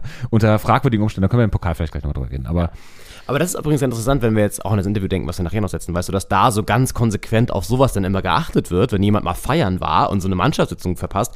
Aber wenn jemand, jetzt das ist jetzt sehr überspitzt formuliert und äh, auch vielleicht, ne, ihr wisst das einzuordnen, glaube ich, aber wenn jemand seine Frau schlägt, dann guckt der Verein weg. Also irgendwie auch interessant, diese Parallelwelt manchmal beim Fußball, über die wir noch sehr viel reden werden heute. ja. Anyhow, sagt man doch neudeutsch, oder? Ja. In, Anyhow. in the Zone sprech, würde man jetzt sagen. Anyhow, ähm, okay, äh, next game. Nein, aber äh, wo wir gerade so bei Regelverstößen sind, da gab es übrigens auch so eine Episode von, äh, hast du das mitbekommen, von, von Wolfsburg und dem Zug und der Zugfahrt nee, und dem Machtwort von Schmatke? nee. Es war ja das Duell der beiden Werkselfen in der Bundesliga, Leverkusen gegen Wolfsburg und Wolfsburg ist dann mit dem Zug gefahren nach Leverkusen und da haben dann einige Spieler die Maskenpflicht nicht beachtet im Zug, die danach gilt. In Flugzeugen gilt sie nicht, dann wären sie mal lieber geflogen, ne? äh, Im Zug gilt sie. Ob müssen sich drüber, also Sinn und Unsinn diskutieren wir jetzt hier nicht, ne? Aber es, auf jeden Fall gibt es diese Pflicht noch und einige Spieler haben die nicht beachtet und sich dann auch noch mit dem Zugpersonal angelegt und so, so, so, ja, wahrscheinlich so ein bisschen arrogant, machen wir nicht. Und dann hat sie irgendwie so ein, waren auch so ein paar Journalisten mit an Bord und die haben das halt mitbekommen und dann berichtet darüber. Und dann hat auch die Zugbegleiterin gesagt, ja, es geht gar nicht, wie die sich hier verhalten, die haben sich uns gegenüber richtig scheiße verhalten, die Spieler und so. Und dann hat Schmaddi, jetzt äh, der Manager von Wolfsburg, nochmal gesagt, ja, es geht gar nicht, arbeiten wir auf. Und das ist echt ein No-Go. Und das war beim Kicker, war das mega groß. Und da hatte ich auch so, hm, okay, naja, irgendwie auch, aber das, ach ja, das ist so, weißt du, so Fußballprofis und ihre, ihr, ihr eigenes, ihre eigene Regelauslegung, ne? Ja, dabei ist ja so ein Kruse jetzt gar nicht dabei gewesen. Ne? Da kann ich auch vorstellen, dass der da. Der, hätte- der hatte die Shisha noch angemacht wahrscheinlich und hätte das, das, das Bordbistro eingeräuchert. Ja. ja, solange ich hier Shisha rauche, kann ich die Maske doch absetzen. Es Es ist im Zug ja auch, man kann ja absetzen, wenn man was isst. Und dann haben manche Leute ja wirklich so ein Snackpaket von, Ja. Weiß ich nicht, Flensburg bis München eingepackt. Und Mhm. dann kann man ja quasi acht Stunden am Stück die Maske da unten lassen. Ja, ich meine, es ist eh so verrückt. Du kannst ja, es gibt ja auch diese Eurocities, die grenzüberschreitend fahren, also die zum Beispiel in Prag starten und dann nach Deutschland fahren und du Ja. musst halt in Tschechien und Polen, glaube ich, auch nicht die Maske tragen. Das heißt, dieser Zug hat vier Stunden lang werden da keine Masken getragen, die Leute können da husten und schnoddern, wie sie wollen, dann äh, überschreitet dieser Zug die Grenze nach Deutschland, dann kommt die Durchsage, Achtung, ab hier gilt die FFP2-Maskenpflicht. Ja. Die Leute setzen sich vielleicht eine Maske dann auf. Also es ist völlig, es ist absurd. Es ist völlig absurd, ja. Ich bin von, von Wien auch mit dem Zug über Prag nach Berlin zurückgefahren und da war Österreich und, und Tschechien keine Maske Ja. und ab Bad Schandau äh, in Sachsen trägt man dann Maske bitte. Ja, es ist, naja. Aber ich, mein Tipp ist einfach, die ganze Zeit eine. Es Ja. ist einfach, es, es fühlt sich auch ein bisschen besser an, muss man sagen. Ja. Auch wenn die einem auf Dauer auf den Sack geht, kann ich auch verstehen, aber es ist trotzdem irgendwie, macht's mal lieber so. Wenn ihr, also, ist natürlich jedem selber überlassen, aber ich sag mal so, es ist mein, mein, mein Tipp für den Sonntag. Mein Tipp, Mirakel Wip.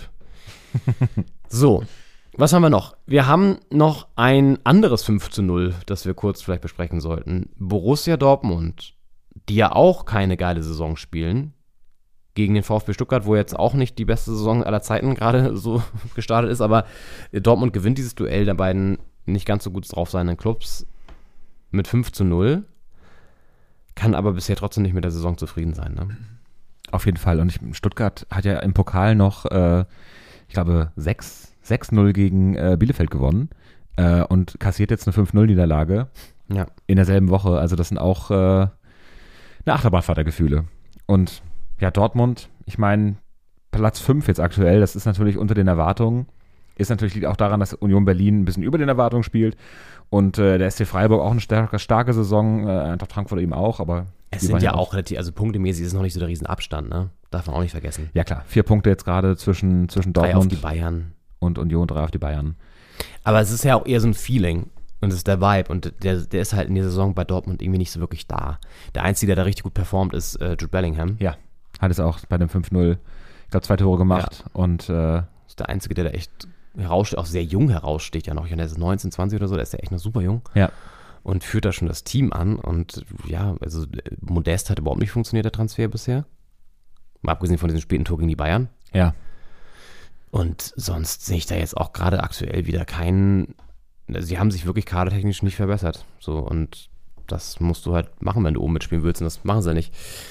Ist natürlich ein Aller, der da geholt wurde und dann Ja, jetzt gut, langfristig klar. fehlt. Das ist blöd, äh, ja. ist, ist blöd gelaufen. Ja. Ansonsten, ja. Reus auch wieder verletzt und so. Aber trotzdem, es sind halt. Das sagt ja auch was aus über den Kader, wenn du dann das nicht so gut abfedern kannst. Mhm. Ist die Kaderplanung vielleicht auch nicht so geil gewesen, ne? Ja, die Bayern können wir, glaube ich, kurz abhandeln. Äh, gewinnen in Hoffenheim 2 zu 0. Ja. Äh, nutzen damit den Stolperer der Köpenicker aus und sind jetzt auf einen Punkt ran. Wobei auch spannend, dass ähm, da Manet erst relativ spät gekommen ist. Und der äh, ist ja auch noch gar nicht so gut angekommen in München, ne? Das ist so ein Spieler, der noch fremdelt mit der Bundesliga, glaube ich, einfach auch.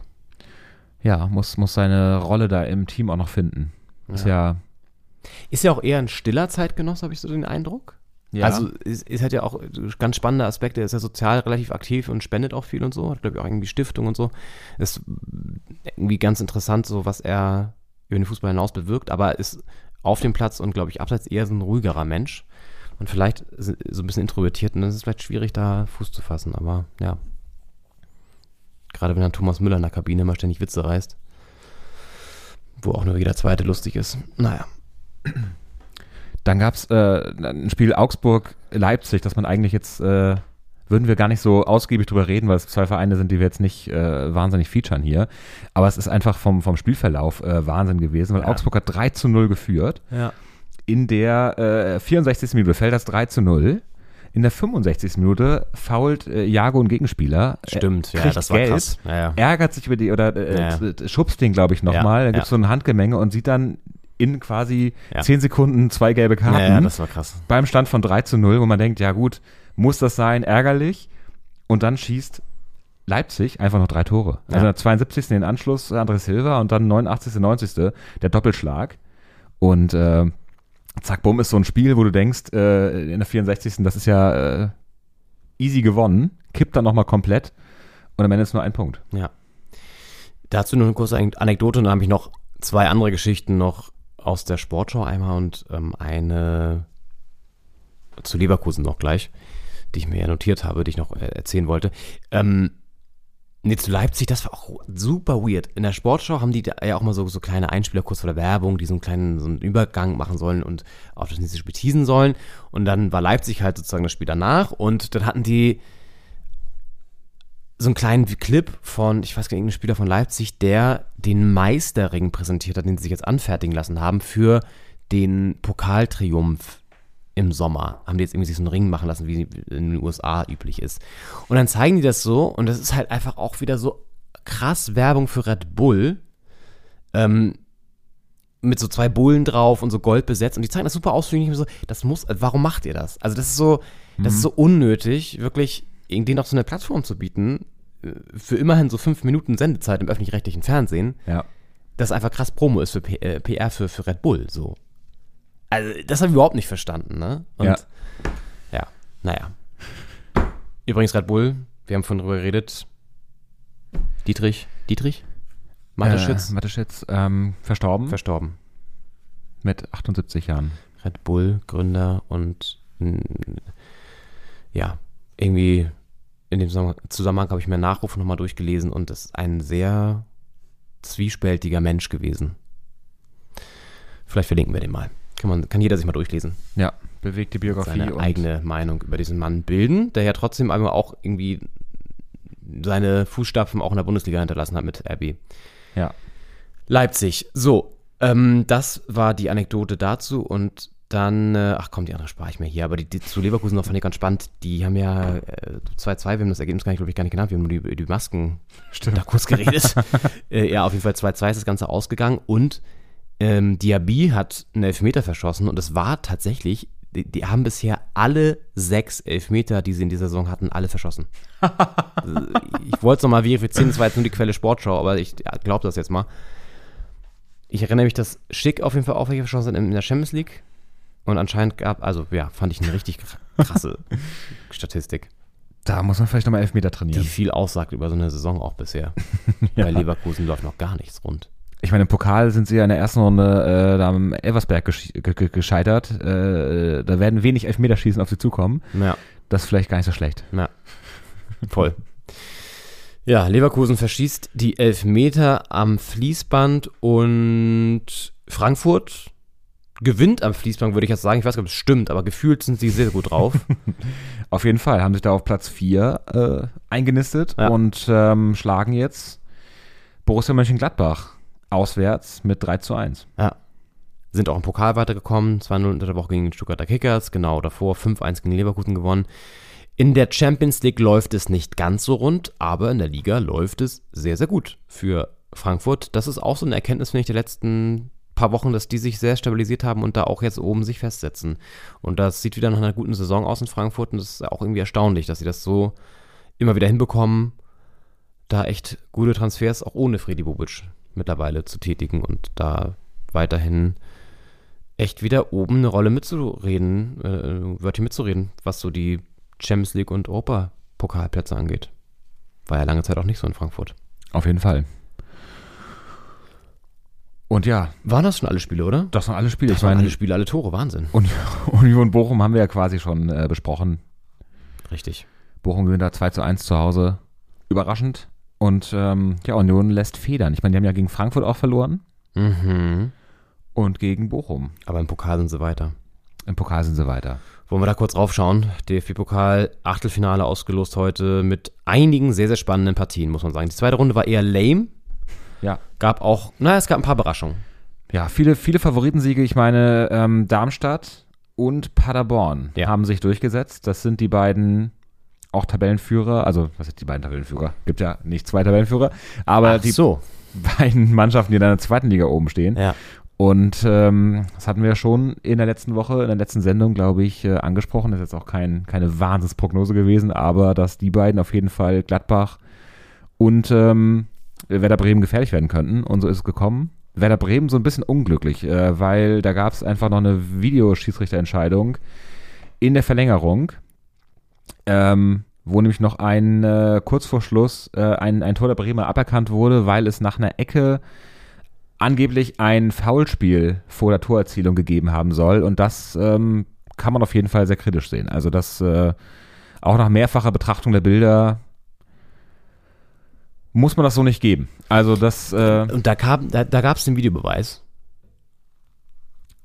oder es gab keinen Videobeweis. Weil es ist, nämlich- ist es nämlich so, dass der Videobeweis erst ab der. es gibt, es gibt Ja. nämlich ab dem Viertelfinale, glaube ich, das Videobeweis. weil das genau. war nämlich das Problem auch von Gladbach gegen Darmstadt, weil da gab es nämlich auch einen ziemlich klaren Elfmeter eigentlich für Gladbach. Noch, äh, ich, ich muss präzisieren, es war so, dass der Schiedsrichter es, der Feldschiedsrichter es nicht gesehen hat, Ja. der Linienrichter auch nichts gesagt hat und der vierte Offizielle, der ja eigentlich dafür da ist zu sagen, hier bitte nicht aus der, aus der Coachingzone rausgehen, der hat äh, quasi gefunkt, da war ein Foul und daraufhin wurde das zurückgezogen. Und dann äh, ist Ole, Ole Werner aber auch äh, Ja, ein VAR gibt es in der zweiten DFB-Pokalrunde noch nicht. Und deswegen Genau. gab es nicht auch diesen Elfmeter Ja. für Gladbach nicht. Beim Stand von 1 zu 1 damals noch. Übrigens. Und Gladbach ist ja in 2-1 rausgeflogen. Und äh, genau, das war äh, dann der Aufreger kurz vor Schluss, dass der Bei Paderborn, offizielle- Und bei Paderborn, ja, das, das wollte ich noch sagen, Lukas Kwasniok an der Seitenlinie. Und der war nämlich mal bei Karl Zeiss Jena Trainer, da habe ich den mitbekommen, als ich damals noch in Thüringen gearbeitet habe. Und das ist irgendwie, der kommt aus Baden oder so, das kommt aus Süddeutschland auf jeden Fall. Und ist irgendwie ein ganz witziger Typ, glaube ich, so als Trainer. Das ist so, ein, so eine Frohnatur auch und muss ihn bis auf den einlassen, glaube ich, von der Art und Weise, aber der ist, glaube ich, ganz cool. Ansonsten viele Favoritensiege, was ja immer super boring ist, wenn man da so als neutraler Zuschauer, der wir ja jetzt im Ja. Pokal sind inzwischen, ähm, da drauf guckt. Allerdings ähm, sind diese Favoriten in der Achtelfinalrunde interessant gepaart. Und das äh, ergibt viele, Viele ja, Derbys auch viele. Derbys Ja. und ganz schöne Partien. Okay, jeder darf jetzt hier wieder seine Lieblingspartie küren. Ich würde fast sagen, ja, oh, ich das ist schwer.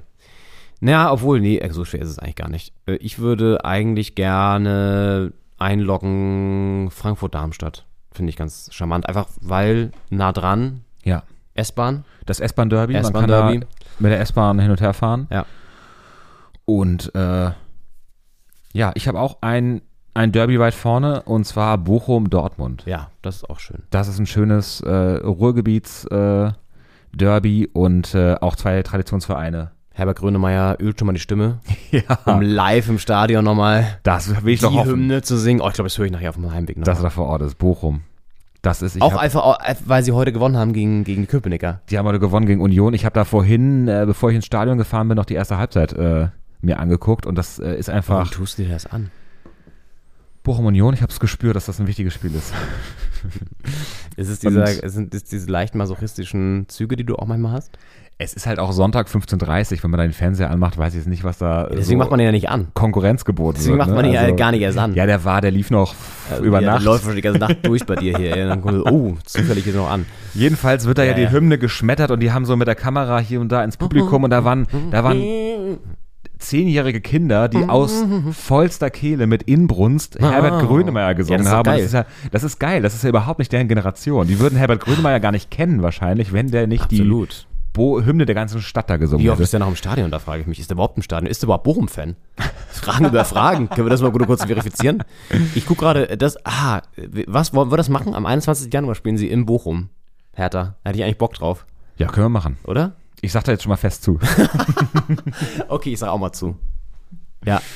Gehen Ja. wir in unsere Reiseabteilung, ne? Äh, Ist- bitte, bitte was buchen. Natürlich die Tickets noch nicht, noch nicht im Vorverkauf, aber wir können schon mal Bahntickets buchen, um so richtig zu committen. Ich weiß nicht, gibt's auch, den- den Fahrplan gibt es sogar schon mittlerweile. Ja. Ach, toll. Ja, also wir committen uns aber die Deutsche Bahn ja nicht. Das ist ja das Blöde. Man, also das, Das ist ja immer dieses zwiespältige Verhältnis mit der Bahn. Also wir können jetzt sagen, wir machen das, aber ob die dann fährt, das lässt sie sich gerne mal offen. Ähm, Ansonsten hat man noch, weiß ich nicht, äh, Sandhausen, Freiburg. Die haben beide so ein schwarz-weißes Logo. Finde ich irgendwie spannend. Und die sind beide auch. nah beisammen liegen, Ja, das ist oder? beides Baden-Württemberg. Und äh, Sandhausen, Alter, was ist das eigentlich für eine Stadt? Was gibt's da? Was, was gibt's in Sandhausen? Wirklich? das, ja, eine Spielt Pokal, da nicht äh, Dennis Diekmeyer? Ist das nicht sein Team? der hat er auf jeden Fall lang gespielt. Ich weiß nicht, ich ob er noch spielt er immer noch. aktiv da ist wahrscheinlich. Was soll er sonst machen? Ne? Alter, es ist auch okay. Stadion am Hartwald, ja, das ist ja auch schon, sagt ja auch einiges. Hartz- In der Nähe von Heidelberg. Dennis Dickmeyer mit der Rückennummer 18. Das ist doch super nah dran an Freiburg. Das ist super nah dran an Freiburg. Ja, würde ich auch sagen. Ja, das ist, äh, das ist eine Stunde oder so. Ja, krass. Okay. Lol. 1000, Alter, was, Das war mega was lol. ist das, ey? Ansonsten, ja, es gibt dann noch Stunde ähm, 45 im Auto, ja. Leipzig-Hoffenheim. Das Sympathie-Derby. Oh ja. Das Derby der Sympathien. hat die höchsten Einschaltquoten auf jeden Fall des Abends. Ja. Es können, es können wieder, Spoiler Alert, nicht beide rausfliegen, leider. Stimmt. Liebe, liebe Grüße an alle. Ja. Ja. Naja, gut. Ansonsten gehen wir es noch kurz durch. Paderborn, Stuttgart, eigentlich auch ganz charmant. Nürnberg, Düsseldorf, Zweitliga-Duell. Wir haben ähm. Köpenick gegen, nee, sag, ja. Mainz, Bayern München. Ah, ja, Bayern gut, München stimmt. fährt nach Mainz. Es könnte sogar echt, das könnte für, für Bayern echt eklig werden. Weil Ja. Mainz ist gut drauf. Auf jeden Fall, die werden top motivierter in diese Pokalrunde gehen und das ist ein Spiel, worauf das einen Bock hat, glaube ich.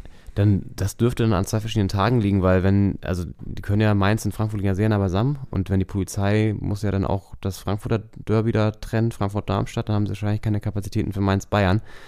Also zwei Tage würde ich schätzen. Kann gut sein. Zumal Frankfurt-Darmstadt wahrscheinlich im Fernsehen übertragen wird, vielleicht. Obwohl Bochum-Dortmund auch geil ist. Und Mainz-Bayern, Bayern werden ja immer übertragen. Ja, einfach weil die Bayern Das damit wird eine spielen. schwierige, für die Planer wird das schwierig, wenn die Planerinnen da an den öffentlich-rechtlichen Sendeanstalten. Viel Spaß. Ja, und dann noch Union Berlin gegen Wolfsburg. Das ist ein ICE-Duell. Das ist natürlich für die Fans aus Köpenick sympathisch, obwohl das ist ja aus Köpenick auch gar nicht so um die Ecke. Bis die dann, ja gut, Ostbahnhof, Wolfsburg fällt, glaube ich, sogar einer. Spandau wäre ein bisschen näher. Naja, Ja. Ja, haben wir alles, oder? Haben wir alles. Ah, Ist aber eigentlich ganz cool. Ich, ich mag die, das mag ich deutlich mehr die Runde als die davor. Machst du leiden? Mag ich leiden. Schön. So. Angesichts der fortschrittlichen Uhrzeit, wir sind jetzt hier schon bei dreiviertel elf angelangt. Und äh, es wird nicht weniger. Nee, lass uns eine kurze Pause gehen. Und haben dann ja noch das sehr spannende Interview mit Maike Backhaus von Korrektiv. Sie ist freie Journalistin, hat da neben Rechercheteam mitgearbeitet und äh, mit der Süddeutschen dann die Geschichte über Gewalt an Spielerfrauen rausgegeben. Und das werdet ihr natürlich übrigens auch alles in den Shownotes finden, wie weitere spannende Links, die euch im Leben weiterbringen. die werden wir für euch wie immer darunter packen und dann hören wir uns gleich hier wieder zur zweiten Hälfte Doppelspitze der Fußball-Podcast. Bis gleich. Bis gleich. that Liverpool need a spark. What do you feel? Who said that? Didi Hamann. Oh, great. He's a fantastic source. Well, well respected everywhere. former Liverpool midfielder, obviously. That doesn't give you the right to say what you want, especially when you have no idea. But I'm asking you, what do you feel that you need? I mean, where do you see a spark if it's a spark that you need? I actually think I actually think Didi Hamann doesn't deserve that you what's that now? That you what is that? To use his phrase to ask me a question. Do me a favor and ask your own question. Okay. Ja, mit diesen deutlichen Worten von Jürgen Klopp äh, bei einer englischen äh, Pressekonferenz ähm, melden wir uns zurück zur zweiten Hälfte von Folge 111 von Doppelspitze, der Fußballpodcast. Das Original am 23. Oktober 2022. Und ähm, ja, Jürgen Klopp wurde hier konfrontiert mit einem Zitat von Didi Hamann, Ja. seines Zeichens Ja, Liverpool-Legende. Liverpool-Legende. Ich meine, gut, es gibt wahrscheinlich sehr viel, ist ja immer so, es gibt das so ein Team, dann auch irgendwie Legenden ansammelt. Die eine hat einen grö etwas größeren Legendenstatus und die andere nicht. Ja, Klopp wovon ist das, dass die, die Hammer nicht mehr so einen großen Legendenstatus hat. Auf jeden Fall. Also ist ja irgendwie, ja, verbitte ich mir das hier. Stellen Sie bitte Ihre eigenen Fragen äh, und nicht hier so, ein- so ein Didi Hamann-Zitat, Ja. weil der, der ist ihm vielleicht ein bisschen zu onkelig, wenn er da Experte, Sky-Experte ist ja inzwischen. Ähm, und ja, anscheinend hat Didi Hamann auf jeden Fall bei Jürgen Klopp kein gutes Standing. Das ist jetzt hier äh, rausgekommen. Schon ein typischer ja. Klopp, ne? Der Ja. dann auch irgendwie sich nicht so da rein labern lässt. Und ähm, ich, ja, also Hat er auch, ich glaube auch, er hat einfach keinen Bock, sich damit auseinanderzusetzen mit dem, mit dem Vorwurf und dem Zitat und ähm, dann bügelt er das auch so in Kloppmann runter. Ja. Übrigens, by the way, Dietmar Hamann, es ist, ich habe das gar nicht jetzt so, bei, als diesen Ton hier eingeplant hat, gar nicht mehr so krass präsent gehabt, was übrigens auch wieder erstaunlich ist, dass das nämlich auch sehr schön aus den Medien raus war. Es gab ja ähm, damals auch diese Vorwürfe 2019, dass er seine Freundin in Sydney oder so, ähm, also gab es den Verdacht auf häusliche Gewalt. So, äh, interessanterweise, wirklich, das war jetzt nicht geplant, ähm, ne, quasi damit ja traurigerweise auch so, eine, so, ein, so, ein, so ein Vorgeschmack hier für das Thema, was wir gleich noch setzen werden. Das, das war nämlich auch wieder so ein Ding, das war relativ schnell wieder weg aus den, aus den Medien und keiner wusste so genau, wie ist das jetzt eigentlich und ähm, also es ist ja es gab irgendwie ein Kontaktaufnahmeverbot und so, alles ein bisschen weird. Und dann, ich meine, der, der darf hier weiter bei Sky, ist er Experte, ne? Und ich weiß nicht, Ja. ob das irgendwie jemals mal so wirklich aufgeklärt wurde hier. Insofern äh, Support Jürgen Klopp in dem Punkt. Vielleicht. Ja, und es ist, ich meine, Aber erinnerst du dich noch dran? Ich erinnere mich so dunkel nämlich nur, dass es irgendwie auch mal so grei umgeisterte, dann war das irgendwie so, dann, ja, und dann hat Sky, glaube ich, auch ein bisschen erstmal temporär das ausgesetzt ja, und dann war er plötzlich wieder da. ja, ich habe das äh, ehrlich gesagt gar nicht auf dem Schirm. Okay, gut. Aber das Ja. ist ja Teil des Problems Ja, auch. absolut. Perfekt, dass ich es nicht auf dem Schirm habe. Ähm, weil nämlich ja anscheinend der Fußball, es geht jetzt ja nicht darum, dass Fußballer äh, kategorische Frauenschläger seien oder äh, irgendwie besonders prädestiniert dafür, dass das passiert, sondern was ja das Problem ist, ist, dass der Fußball mit seiner Vereinsstruktur und mit rechtlichen Mitteln ja da so abgeschlossene, so ein Safe Space für solche Gewaltdelikte schafft und einfach, ja, Voraussetzung, dass es wahnsinnig schwer ist, dagegen vorzugehen. Wahnsinnig schwer ist, es ist ja ohnehin schwer, sich da zu öffnen, das anzusprechen, das zu thematisieren, äh, auch sich in der Öffentlichkeit zugänglich zu machen als Opfer. Und das wird dann nochmal weiter erschwert. Und Ja. deswegen umso wichtiger, dass es da tiefen Recherche gibt. Und äh, umso spannender, dass du da die Chance hattest, ähm, zu sprechen mit Ja. einer der Protagonistinnen äh, dieser Recherche. Ja. Und ähm, Beziehungsweise nicht einer, keine, nicht einer Protagonistin der Recherche, sondern eine, die sozusagen recherchiert hat. Genau, Muss man ja, ja. so Also, ein bisschen genau, ja, aufpassen ja. mit der Wortwahl, aber Ja. ähm, ja.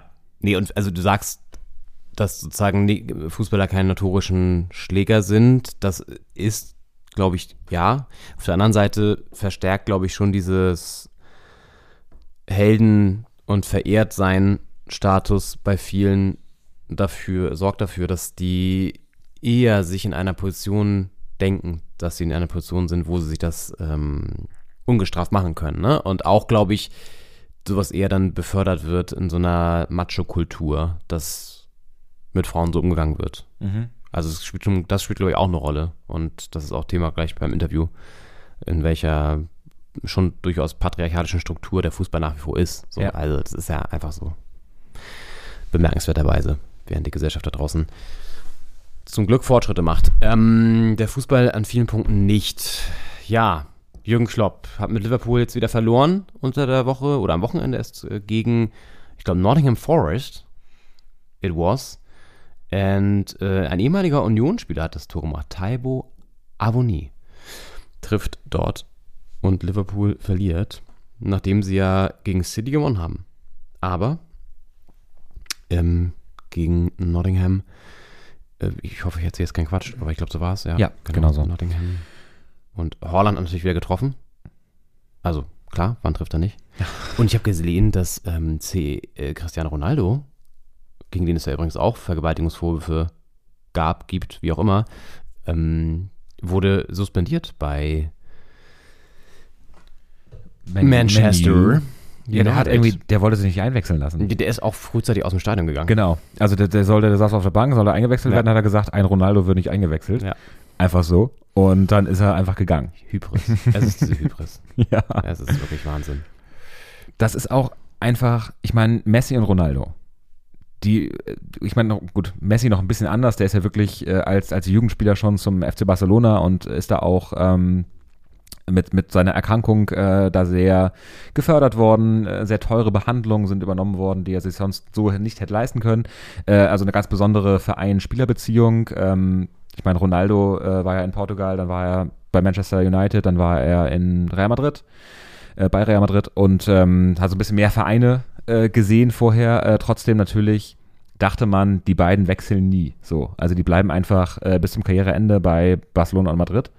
Und dass die jetzt nochmal gewechselt sind, war ja irgendwie, ist da so Bewegung auch in einen Teil des Transfermarkts gekommen, wo man dachte, das ist eigentlich gar kein Teil des Transfermarkts, weil die einfach nicht auf dem Markt sind. Äh, und trotzdem ist es ein bisschen der Anfang vom Ende dieser Karriere. Ja. Ich meine, Messi in Paris, das hat einfach nicht mehr den Spirit, Nee. den er in Barcelona hatte. Und, und Ronaldo jetzt da, ich meine, Zumal sich mit Neymar und Mbappé da zwei Leute die ganze Zeit irgendwie noch kabbeln und dass eh alles ein bisschen weird ist, da was bei PSG abgeht, weil man sich so denkt, das ist einfach alles nur noch künstlich hoch 10. Ja, und dann hast du Cristiano da bei Manu. Ja. Das läuft auch überhaupt nicht. es läuft null für den Verein nicht, für ihn nicht. Ja. Und äh, dann kommen halt so Star-Allüren. Ich meine, Ronaldo war immer Ja. einer, der Erste auf dem Platz, der Letzte, der Ja. geht, der, der, wo alle sagen, hier, äh, Cristiano, kommst du mit? Äh, nee, ich mache hier noch fünf Benchpresses und, und jogge noch eine Runde. Ja. Und äh, dieses hardworking Superstar-Feeling, das äh, äh, ja, schwindet gerade so ein bisschen. Ja, Ist auch ein bisschen traurig, aber vielleicht macht es ihn auch nur menschlich. Ja, wie gesagt, auch da, diese Vorwürfe der Vergewaltigung stehen da nach wie vor im Raum. Es ist auch irgendwie so ein, glaube ich, auch viel, müsste ich jetzt nochmal verifizieren, alles und so, aber da ist auch viel gearbeitet worden im Hintergrund, glaube ich, mit so Einschüchterungsversuchen und so gegenüber Zeugen und so. Also es ist auch alles ein bisschen düster, da so im, im Background auf jeden Fall und ja, noch deswegen noch eine schöne Geschichte, bevor es dann nochmal wieder etwas, ähm, ja, düsterer gleich bei dem Interview auch zugehen wird, aber auch irgendwie ganz interessant und auch, finde ich, Mut machen, dass dann so eine Recherche auch was anstoßen kann, hoffentlich. Nee, noch ein Blick nach Italien, denn wir schauen ja eigentlich immer wöchentlich auch, was mein SSC Neapel macht. Und sie haben tatsächlich gespielt heute Abend wieder in Rom und ganz spät noch das 1 zu 0 geschossen. Und sind jetzt weiterhin Tabellenführer, liegen mit drei Punkten vor Milan und schon fünf vor Lazio. Also für Neapel läuft es mehr als gut haben auch in der Champions League wieder, äh, also sind echt gut drauf. Und äh, habe ich letzte Woche ja auch schon gekürt zu meinem Favoriten und zu meiner Favorite-Truppe, ne? In Auf der, jeden Fall. In der CL. In der CL, das ist schon der Doppelspitze Champions League Titelkandidat äh, 2023 dann, ja? Ja. Äh, wenn der Titel vergeben wird. Ja. Und äh, ja, mal gucken, ob sie das einlösen können. Das ist ja. natürlich, ja. Äh, ist auch eine Belastung für so ein Team wenn, wenn wir das jetzt hier so festlegen. Ja, ja das, die hören uns ja auch wöchentlich. Ja. Das ist ja, das geht ja auch nicht spurlos an denen vorbei. Auf jeden Fall, aber bisher jetzt äh, in Rom da standgehalten, den ja. Druck. Ja. Übrigens, stimmt, das wollen wir nachgucken. Haben wir vorhin kurz Quatsch erzählt oder auch wussten es nicht so genau, aber die Achtelfinals werden nach der WM erst gespielt. Also das ist noch lange Zeit. Oha. Erst am 1. Februar steigt das Achtelfinale im Pokal. Das ist ja noch hin. Ich meine, es ist ja Mitte November ist ja quasi Bundesligamäßig äh, alles, alles durch für das Jahr. Dann geht es ja Ende Januar erst weiter. Und äh, dann im Februar erstmal im Pokal. Ja, well. so ist es. Gut. Und ihr müsst jetzt nicht noch warten, sondern bekommt jetzt das Interview, das wir die ganze Zeit hier angekündigt haben und wünschen euch damit viel Spaß. Ähm, beziehungsweise, ja, Spaß ist es bei dem Thema nicht, aber es ist auf jeden Fall interessant. Wir verlinken die Recherche auch nochmal in den Show Notes. Ähm, ach so, genau, ein, ein, wie sagt man, kurzer im Hinweis davor, wie sagt man das, so, so, so, so, so, so, so ein, gibt es so ein cooles Wort dafür? Triggerwarnung? Nee, das nicht, aber ein, zwei Erläuterungen noch. A ist die Soundqualität teilweise nicht so geil, das bitten wir zu entschuldigen, da gab es technische Probleme. Und B ist, genau, fällt da das Wort NDA die ganze Zeit und das wird, glaube ich, erst ein bisschen später aufgelöst, falls ihr euch fragt, was es ist. Das sind diese Non- Disclosure Agreements. Ich hoffe, ich sage das richtig, oder? Ja. Ja. Also diese Verschwiegenheitsabkommen, die da unterzeichnet werden von häufig den Frauen dieser äh, Fußballspieler mit, äh, ja, sozusagen als Agreement, als Vertrag, die sie dann halt verpflichten, eben nichts zu sagen über die Beziehung keiner dritten Partei. Also manchmal auch einfach dürfen sie eigentlich gar nicht mit ihren Freundinnen und Freunden darüber reden, so was total absurd ist. Ja. Und diese NDAs sind auch sehr umstritten, auch darum geht es gleich in dem Interview. Ja, das jetzt folgt. Wir sind dann nächste Woche wieder für euch da. Dann wahrscheinlich am Sonntag nach dem Bremen-Spiel, wenn wir noch eine Stimme haben. Ja. so mal sehen. Oder wenn wir dieses Essen da überstehen, was wir da uns gönnen werden. Ja. ja. Auf jeden Fall. Da werden wir Bremen von allen Seiten erlebt haben. Am Sonntag, wenn wir uns wieder hören hier. Und ähm, ja, ich freue mich wahnsinnig auf Bremen. Ich mich auch. Das wird, glaube ich, echt cool. Sehr schön. In diesem Sinne, macht's euch gemütlich. Nächste Woche soll es ja, glaube ich, ist jetzt sehr warm gewesen wieder, aber vielleicht wird es dann nochmal richtig herbstlich. Und wir wünschen euch einen guten Start in diese Woche. Ja, macht's gut. Bis Ma dann. Ciao. Mein Name ist Maike Backhaus. Ähm, ich bin freie Journalistin und habe äh, zusammen ähm, mit Korrektiv ähm, und der SZ äh, die Recherche über den äh, strukturellen Machtmissbrauch im Profifußball gegenüber der Partnerin von Profifußballern recherchiert und veröffentlicht. Genau, und die hat ja auch äh, durchaus für ja, Aufsehen gesorgt oder zumindest auch ähm, unser Interesse zumindest auch ge geweckt und das von vielen, glaube ich, die irgendwie vielleicht gar nicht so in die Richtung beim, beim Thema Fußball ähm, unterwegs sind thematisch. Aber genau, das auf jeden Fall bemerkenswert fanden. Vielleicht kannst du noch mal erzählen, inwieweit ihr auf diese Recherche gestoßen seid und was so euer Anlass war, überhaupt da tiefer reinzugehen. Ich bin auf das Thema äh, tatsächlich über den Fall von Kascha Lehnhardt äh, gekommen. Also ähm, der war ja sehr, sehr groß in den Medien und war ja auch einfach extrem schockierend, also was sich da abgespielt hat. Und der wurde ja aber immer als so tragischer Einzelfall ähm, gehandelt. Da wurde auch ganz viel über Cybermobbing diskutiert. Und als ich, ich bin aber über diese Unterzeichnung des, äh, des NDAs, also es war ja in dem Spiegelbeitrag ähm, auch schon angedeutet, als der rausgekommen ist, äh, hatte ich den Eindruck, dass da irgendwie äh, noch mehr ist. Und dann habe ich mich etwas umgehört und dann habe ich mehr von diesen NDAs äh, gehört. Und äh, bei Korrektiv ähm, gab es äh, wohl einen Hinweis äh, zu, diesem, zu diesem Thema. Ähm, und dann habe ich davon mitbekommen, dass bei Korrektiv eben auch an dieser Sache recherchiert wird. Und haben wir uns da zusammengeschlossen und ähm, sind dann auf die Süddeutsche Zeitung zugegangen mit der Recherche, die auch noch ähm, einen Teil hatten. Und so, so kam das dann alles zustande. Und genau, und über dieses äh, tiefe Einsteigen ähm, hat sich dann genau dieses äh, Muster rund um die NDAs, aber auch äh, sozusagen überhaupt dieses, diese Muster haben sich dann immer stärker ausgebildet und genau ließen sich dann so belegen. Zu diesen NDAs, also zu diesen Verschwiegenheitsklauseln, äh, können wir gleich noch sozusagen ein bisschen tiefer einsteigen. Genau, du hast gesagt, diese, diese Kaschalina-Story war der Anfang und dann seid ihr tiefer eingestiegen. Wie seid ihr dann vorgegangen? Also das ist ja nicht ganz so einfach in diesem Zusammenhang zu recherchieren. Gewalt an Spielerfrauen, das Fußballgeschäft ist ja, wie man auch aus der Recherche rauslesen kann, können wir auch nochmal tiefer einsteigen, gleich sehr verschwiegen im wahrsten Sinne des Wortes oder auch macht sehr dicht so. Wie seid ihr vorgegangen? Was habt ihr ähm, so versucht, um an zitierfähige Sachen auch zu kommen? Ähm, ja, tatsächlich sind wir da sehr stark über, ähm, über, über die Frauen, ehemalige äh, äh, Spielerfrauen, ist ja ein bisschen schwieriger Ausdruck, aber die ehemaligen Partnerinnen gegangen und auch dann äh, da über weitere Empfehlungen. Tatsächlich war das natürlich wahnsinnig kompliziert, allein schon aufgrund der NDAs und dann halt eben auch dieser, ähm, dieser Strukturen, die wir dann ja auch später beschrieben haben, weil da einfach eine riesige Angst ähm, herrscht, ins Kreuzfeuer zu geraten. Und da mussten wir einfach mit ähm, ganz, ganz viel äh, Vertrauen aufbauen. Ähm, und es hat einfach auf Seiten der Frauen sehr viel Mut dazu gehört, sich uns da anzuvertrauen. Und äh, genau, eigentlich ein, ein ganz großes Hindernis, was auch bis zum Schluss äh, schwierig war, waren halt eben diese ähm, Non-Disclosure Agreements, ähm, weil die ja genau, wie wir auch beschrieben haben, ganz, ganz konkret äh, eine Gefahr darstellen auf einer finanziellen Ebene, aber auch einfach wahnsinnig einschüchternd sind.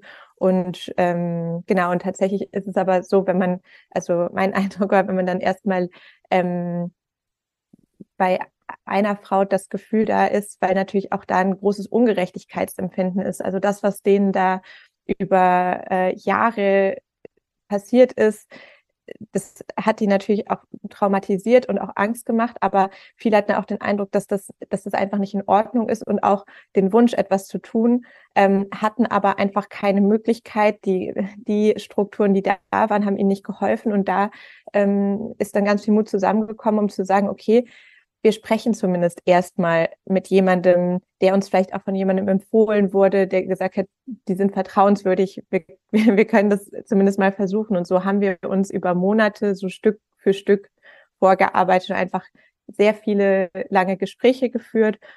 Und wichtig war uns auch von Anfang an zu sagen, das ist eine Geschichte, in der es darum geht, dass den Frauen ihre Geschichte aberkannt wird, dass sie die nicht mehr erzählen dürfen. Und insofern es uns ganz wichtig ist, dass ihnen in unserer, in, in unserer Recherche ihre Geschichte immer gehört und sie auch äh, da sozusagen so, dass äh, die Hoheit drüber haben, zu sagen, wenn ihr euch umentscheidet, könnt ihr zu jeder Zeit ähm, auch äh, wieder aussteigen.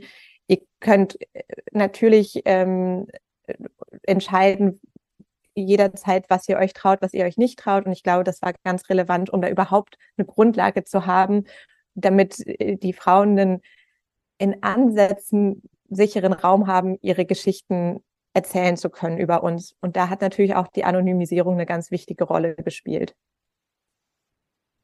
Du hast gesagt, ihr habt monatelang da recherchiert. Es ist sehr aufwendig gewesen, höre hör ich daraus. Und ähm, kannst du nochmal äh, so grob zusammenfassen, auch über wie viele Fälle wir da reden, die ihr sozusagen ähm, in Anführungszeichen hart machen konnte. Das ist ja sozusagen immer dieses Journalistensprech, aber sozusagen, wo man dann äh, klar verifizieren konnte, ähm, da gab es Vorfälle zumindest, ja, muss er dann immer aufpassen, weil das halt wahrscheinlich ja immer dann aus Sicht der Frauen äh, geschildert ist und dann gibt es ja immer sozusagen die Gegendarstellung der Männer äh, sehr häufig. Ähm, aber trotzdem, so, über wie viele Fälle reden wir da? Also wir haben ähm, neun Fälle äh, recherchiert ähm, hatten mit sehr viel mehr ähm, Geschichten auch noch zu tun, beziehungsweise haben von mehr noch gehört. Ähm, da war es dann teilweise so, dass jemand mit uns sprechen wollte, dann aber doch nicht mehr erreichbar war. Und ich glaube, weil das einfach halt eben eine, es gibt da eine sehr, sehr große emotionale Überwindung oder auch so eine Abwägung, wie gefährlich ist das für mich. Man muss sagen, das sind Frauen, denen ist schon, äh, die haben schon sehr, sehr viel verloren darüber. Und um jetzt eine, für eine Gerechtigkeit zu sorgen, die ihnen konkret erstmal gar nicht hilft, sondern vor allem sie in eine Gefahr bringt, das ist dann natürlich etwas sehr Kompliziertes. Und zu der Frage mit, äh, weil, weil in deiner Frage drinsteckt, dass das ja eben dann die Sichtweise und Darstellung der Frauen ist ähm, und, und sozusagen die der Männer dann noch fehlt. Ich finde das einen wichtigen Punkt, gerade wenn man mit anonymisierten Quellen arbeitet, das sind ja nicht einfach nur Geschichten, die uns erzählt wurden und die wir dann so geglaubt haben, sondern ein wichtiger Punkt ist ja auch, dass wir dafür die Belege brauchen. Ähm, und wir konnten und haben auch nur die, die Teile erzählt, äh, die, die für uns belegbar waren. Und das ist natürlich auch in so einem, in, also in den Fällen, die, äh, in denen es auch um Missbrauch äh, gegen oder Gewalt, da ist es ja auch oft so, dass die Belegbarkeit äh, schwierig ist. Tatsächlich konnten wir das aber dann im Endeffekt an sehr, sehr vielem festmachen, so dass es jetzt nicht nur die subjektive Meinung dieser Frauen ist, sondern belegbare Fälle, die wir erzählen können. Wir haben ja auch ähm, durchaus die Gegen, äh, also die, die andere Seite ähm, angefragt. Ähm, wir haben ja auch Vereine angefragt, wir haben, ähm, wir haben den DFB angefragt und da kam aber einfach nichts dazu. Also das ist halt auch, finde ich, wichtig zu sagen. Wir wollten hier nicht einseitig eine Geschichte darstellen. Ähm, und das war auch ein Teil, der es sehr kompliziert gemacht hat, dass, ähm, ja, wie du schon zu Anfang angedeutet hast, die Fußballwelt sich da sehr verschlossen zeigt und ja noch nach wie vor auch kaum Reaktionen dazu gekommen sind. Ja, total. Ein wichtiger Punkt, absolut. Und äh, wenn man sich das durchliest, ähm, dann führt ihr ja auch ganz viele, ich sag mal, auch Beweise im Sinne von äh, Fotos, die ihr äh, einsehen konntet, auch ne, von Verletzungen zum Beispiel, ähm, Aussagen von Freundinnen und Freunden aus dem Umfeld der betroffenen Frauen an und habt sozusagen ja immer auch eine zweite, eine dritte Quelle, die da äh, verlässlich ist. Und das ist ja wahrscheinlich auch genau das, was sozusagen auf der anderen Seite versucht wird, ne, diese Glaubwürdigkeit in Frage zu stellen. Und dann ist es natürlich wichtig, dass man da irgendwie Beweise auch ins Feld führt sozusagen und das auch ähm, dann, dann belegt sozusagen. Ne? Was war euer Gefühl so grundsätzlich? Äh, klar, wir haben jetzt schon so ein paar Mal angedeutet, diese Fußballwelt ist verschwiegen, ihr habt keine Antwort bekommen von den Verbänden, von den Vereinen und so.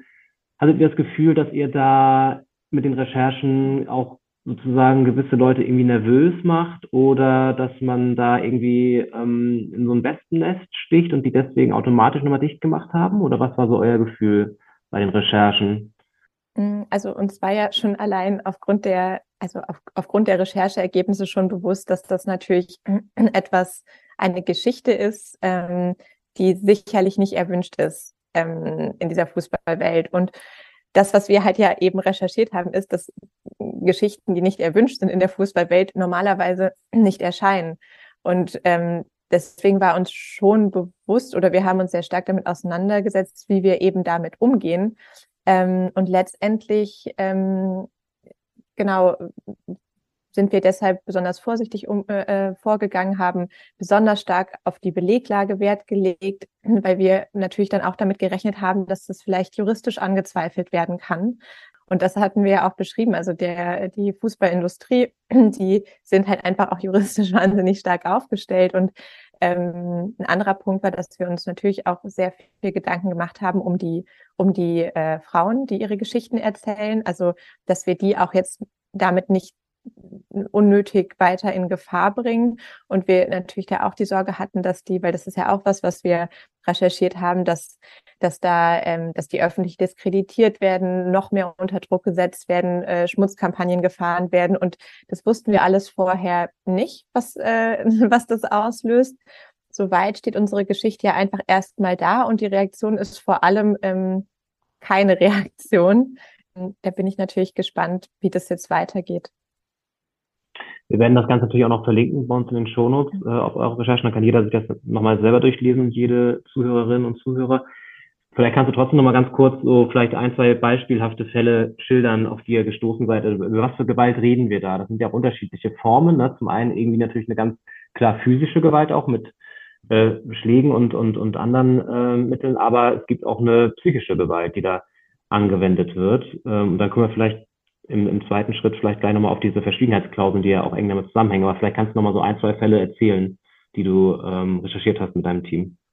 Genau, ähm, das äh, finde ich auch wichtig zu sagen, dass es halt eben nicht nur um ähm, Fälle von häuslicher Gewalt geht, die dann irgendwie vertuscht oder ähm, manipulativ äh, äh, behandelt wurden, sondern es gab halt eben auch ähm, äh, Fälle von Be Beziehungen, in denen es darum ging, als die, die vielleicht auch sehr harmonisch eigentlich erstmal äh, waren und äh, wirkten und äh, in denen dann in dem Moment, in dem die Beziehung äh, geendet hat oder Probleme aufgetreten sind, also es war zum Beispiel der Fall von ähm, der Frau, die bei uns äh, Julia Meyer ähm, genannt wurde, die ja mehrere Jahre eben in einer Beziehung war und dann, als sie am Ende der Beziehung äh, plötzlich so, so Mechanismen gegriffen sind, die einfach das in erster Linie das Image des äh, Profifußballers äh, schützen sollten und um das zu schützen, ähm, sie manipuliert, ähm, stillgelegt und auch über sie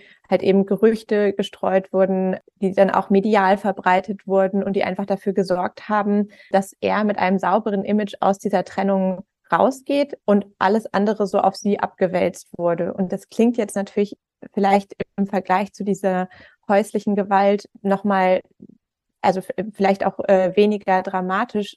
Tatsächlich ist es aber so, bei diesen Paaren stehen ja beide sehr im Mittelpunkt in der Öffentlichkeit. Und wenn dann dem einen seine Geschichte genommen wird und sozusagen verhindert wird, dass die Seite, ähm, also das ist ja zum Beispiel diesen NDAs auch so, dass die oft umfassen, dass nicht gegenüber Dritten über die Beziehung besprochen werden darf.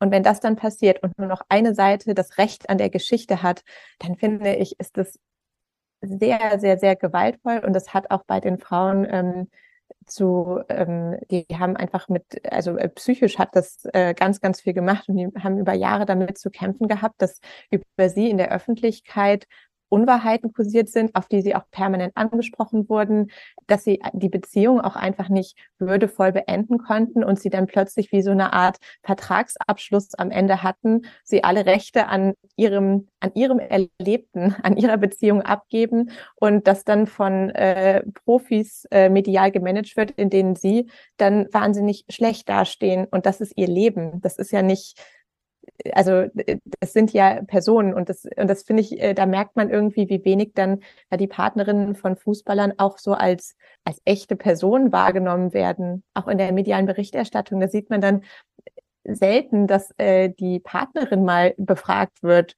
oder überhaupt angefragt wird. Und das, das das geht ja eigentlich überhaupt nicht mehr überein mit dem, worauf wir uns gesellschaftlich geeinigt haben im Sinne der Gleichberechtigung. Und das, das finde ich auch ganz, ganz schockierend. Und das scheint sehr, sehr tief zu gehen.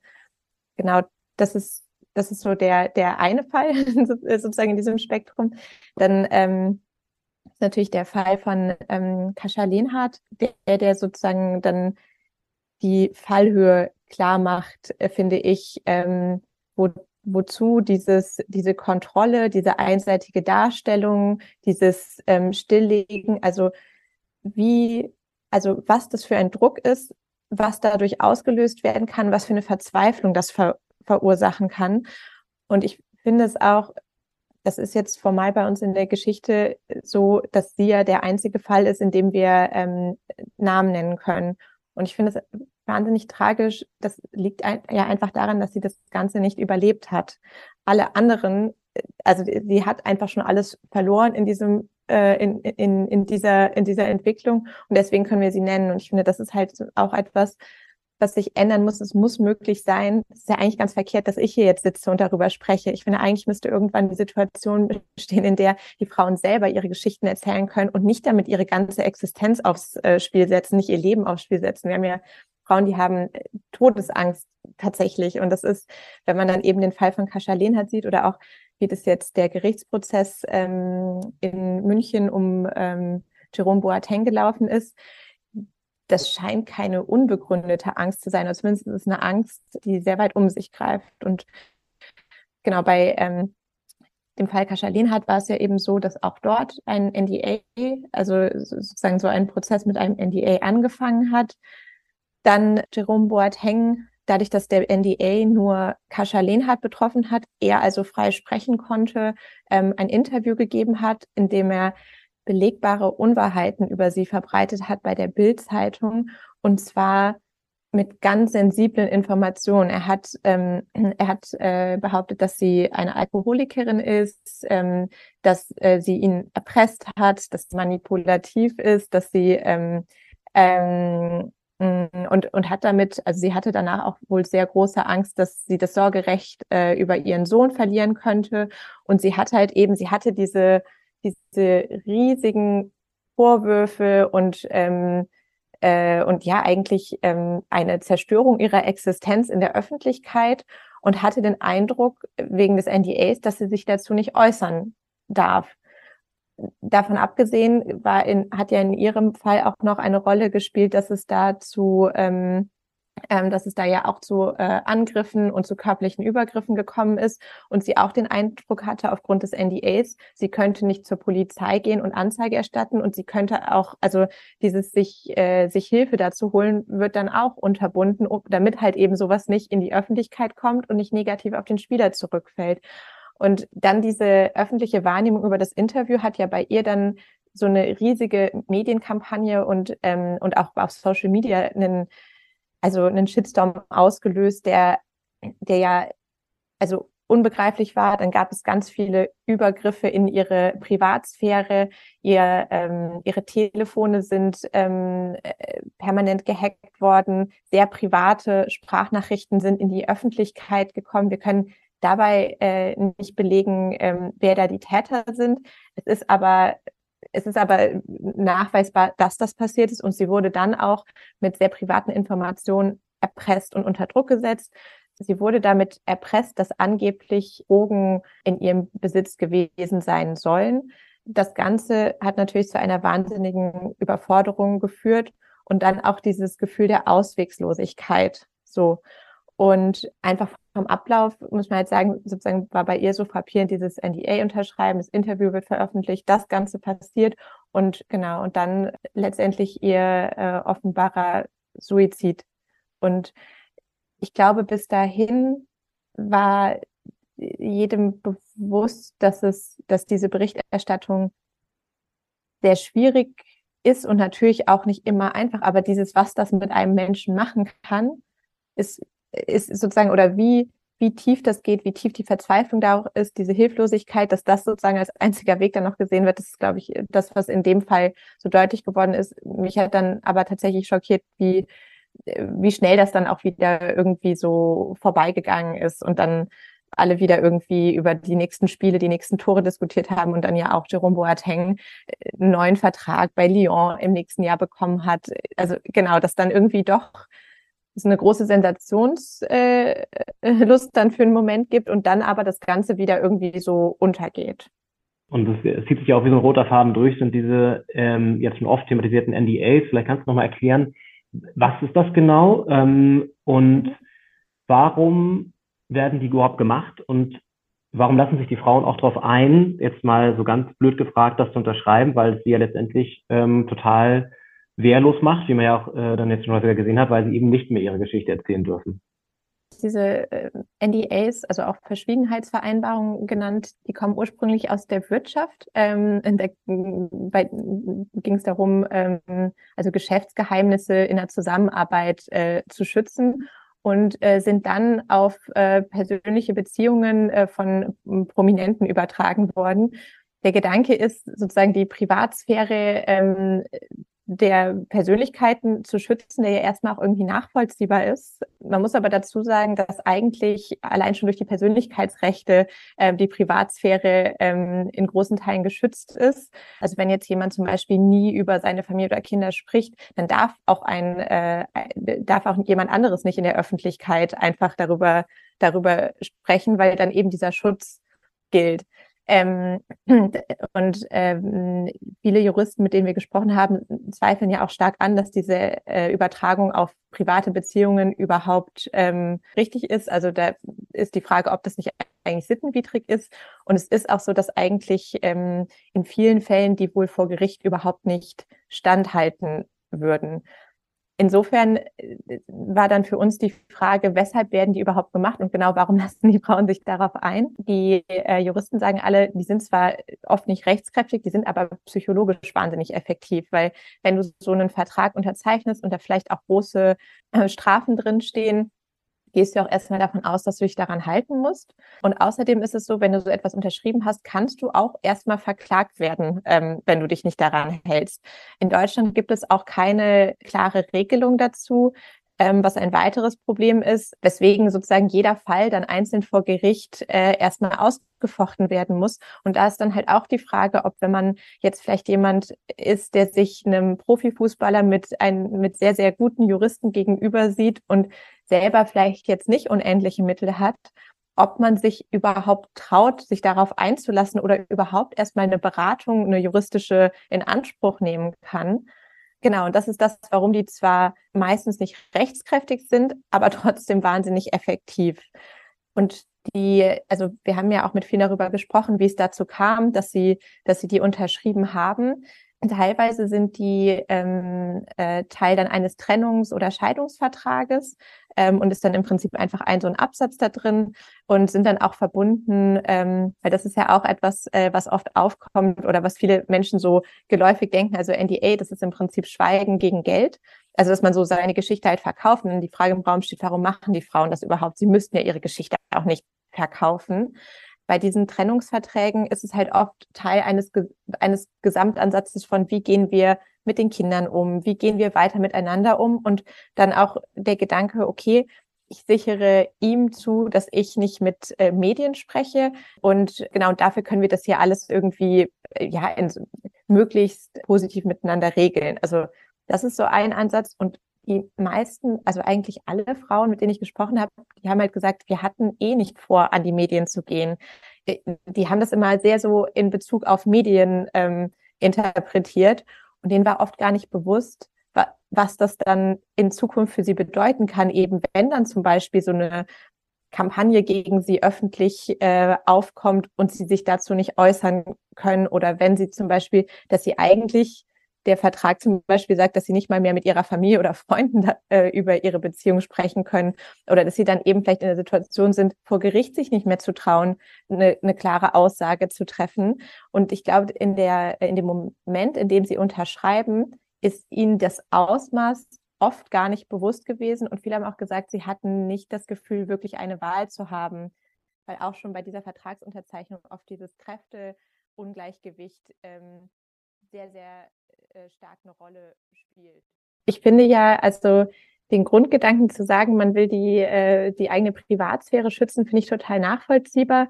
So wie wir jetzt aber die NDAs in de, ihrem Einsatz wahrgenommen haben, geht es da halt weniger um den, um den Schutz äh, der einen Seite und mehr um die Kontrolle und das äh, zum Schweigen bringen der anderen. Und da wird es dann schon sehr problematisch. Und deswegen finde ich es auch gut in den USA, ähm, wird das ja auch schon sehr diskutiert, ähm, ob die nicht äh, generell verboten werden sollen in Bezug auf äh, private Beziehungen. Harvey Weinstein hat es ja auch immer seine Geheimwaffe genannt. Und äh, da wird es halt so diskutiert, dass, dass gesagt wird, dass viele Menschen, die Gewalt in ihren Beziehungen erlebt haben, damit halt eben zum Schweigen gebracht werden und dass das ja jetzt sozusagen kein, kein Mittel sein darf, was anerkannt ist. Und also die Diskussion wünsche ich mir halt eben auch in Deutschland und einfach eine klare Regelung, weil die halt eben ja ähm, ein, sehr effektives Mittel sind, das halt auch dann doch recht viel eingesetzt wird.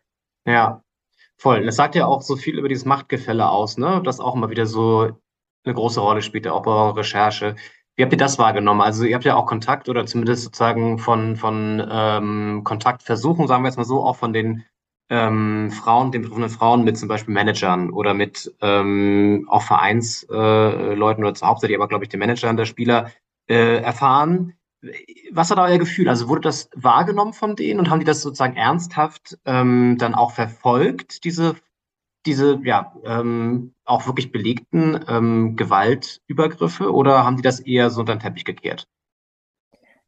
Ähm, ja, das äh, finde ich eine sehr gute Frage, weil ähm, unser, unser, also unsere Recherche hat gegeben, dass es da eben durchaus ähm, immer wieder die Momente gab, in denen sich Frauen an Manager, Berater ähm, gewandt haben. Und äh, also das, also unser Eindruck war, dass da eigentlich größtenteils das Ziel war, nicht etwa dem nachzugehen und irgendwie ähm, das aufzuklären, vielleicht auch Hilfe zu schaffen, sondern vor allem die Geschichte zu kontrollieren.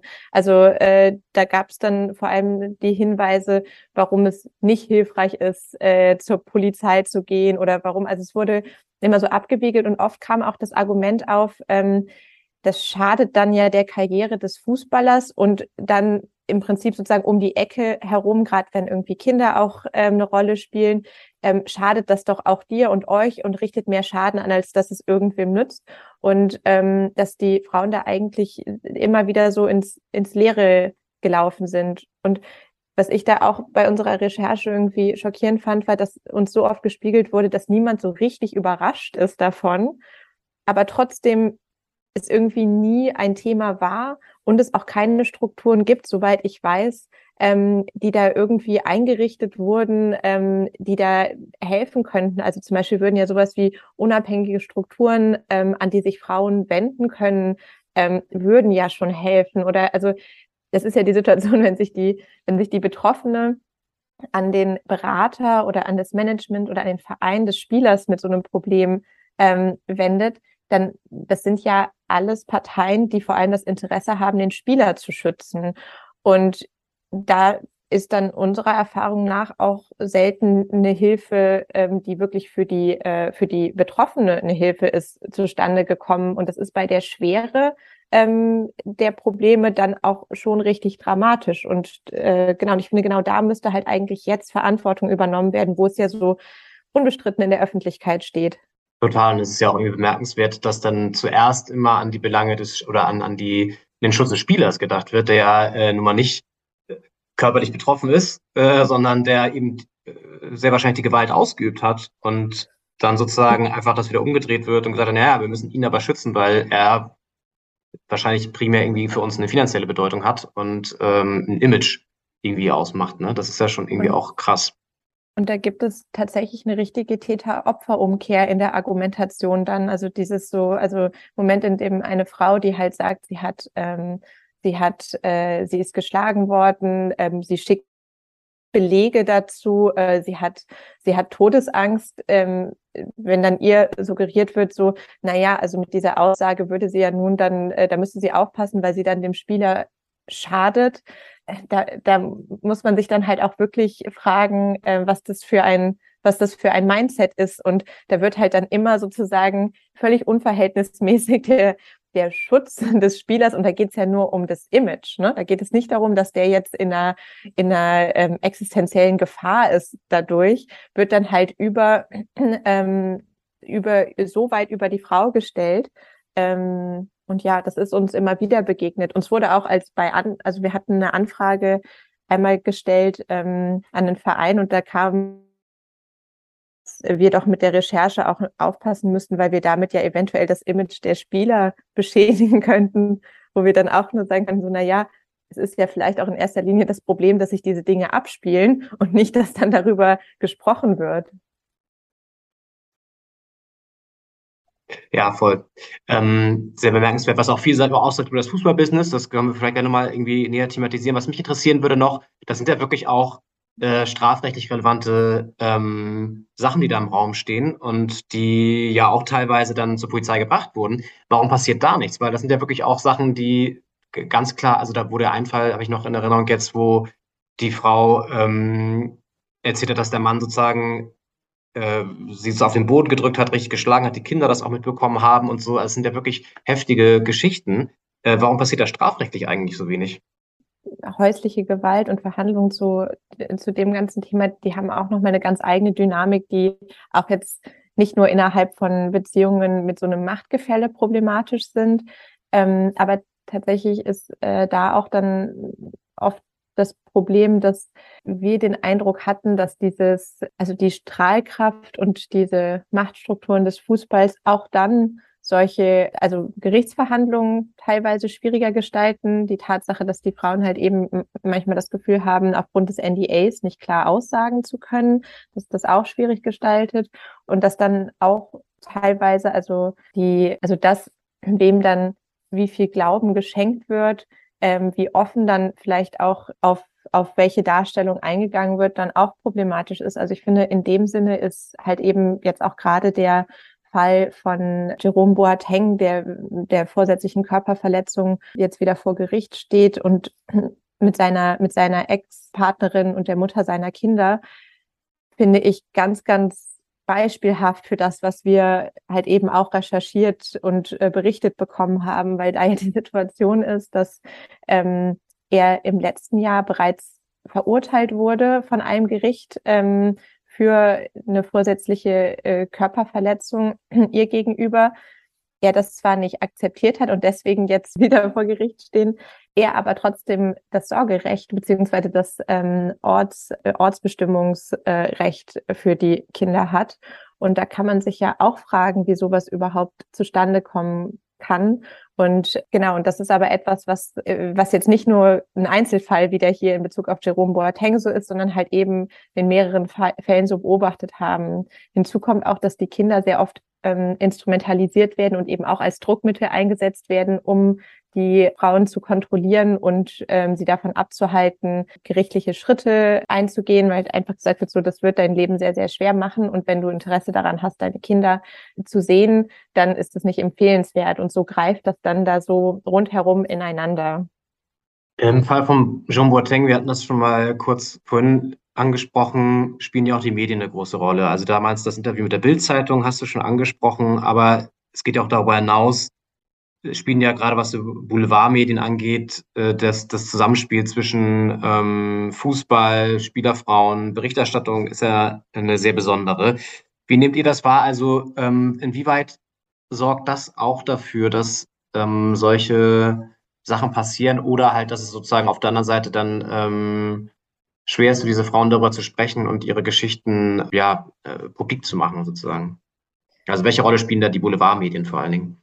Ja, da kann man ähm, generell sagen, dass äh, also äh, allein die Tatsache, dass halt eben das jetzt die erste Geschichte ist, die an die Öffentlichkeit gekommen ist, obwohl es ein Problem ist, was recht offensichtlich dann doch unter der Oberfläche ziemlich direkt einem entgegenkommt, äh, das zeigt schon, dass es da auch ein Problem auf Seite der Medien gibt. Das hatten wir auch jetzt zu Anfang schon mal angesprochen. Das sind ja also dieser Schutz der Profifußballer ist ja jetzt nicht nur aus einer Fußballbegeisterung oder einer Begeisterung für den Fußballsport kommt es her, sondern auch, äh, weil es einfach oft eine wirtschaftliche Entscheidung ist, also für sehr, sehr viele Parteien, die da involviert sind. Und so ist das auch bei den Medien. Also die Sportberichterstattung ist ja eine, die eine große Wichtigkeit für Medien hat. Das generiert sehr, sehr viele äh, Klicks, viel Aufmerksamkeit. Das ist ein wichtiges Standbein für Medien und gerade jetzt zum Beispiel bei großen Boulevardmedien ist das ja ist das auch bekannt.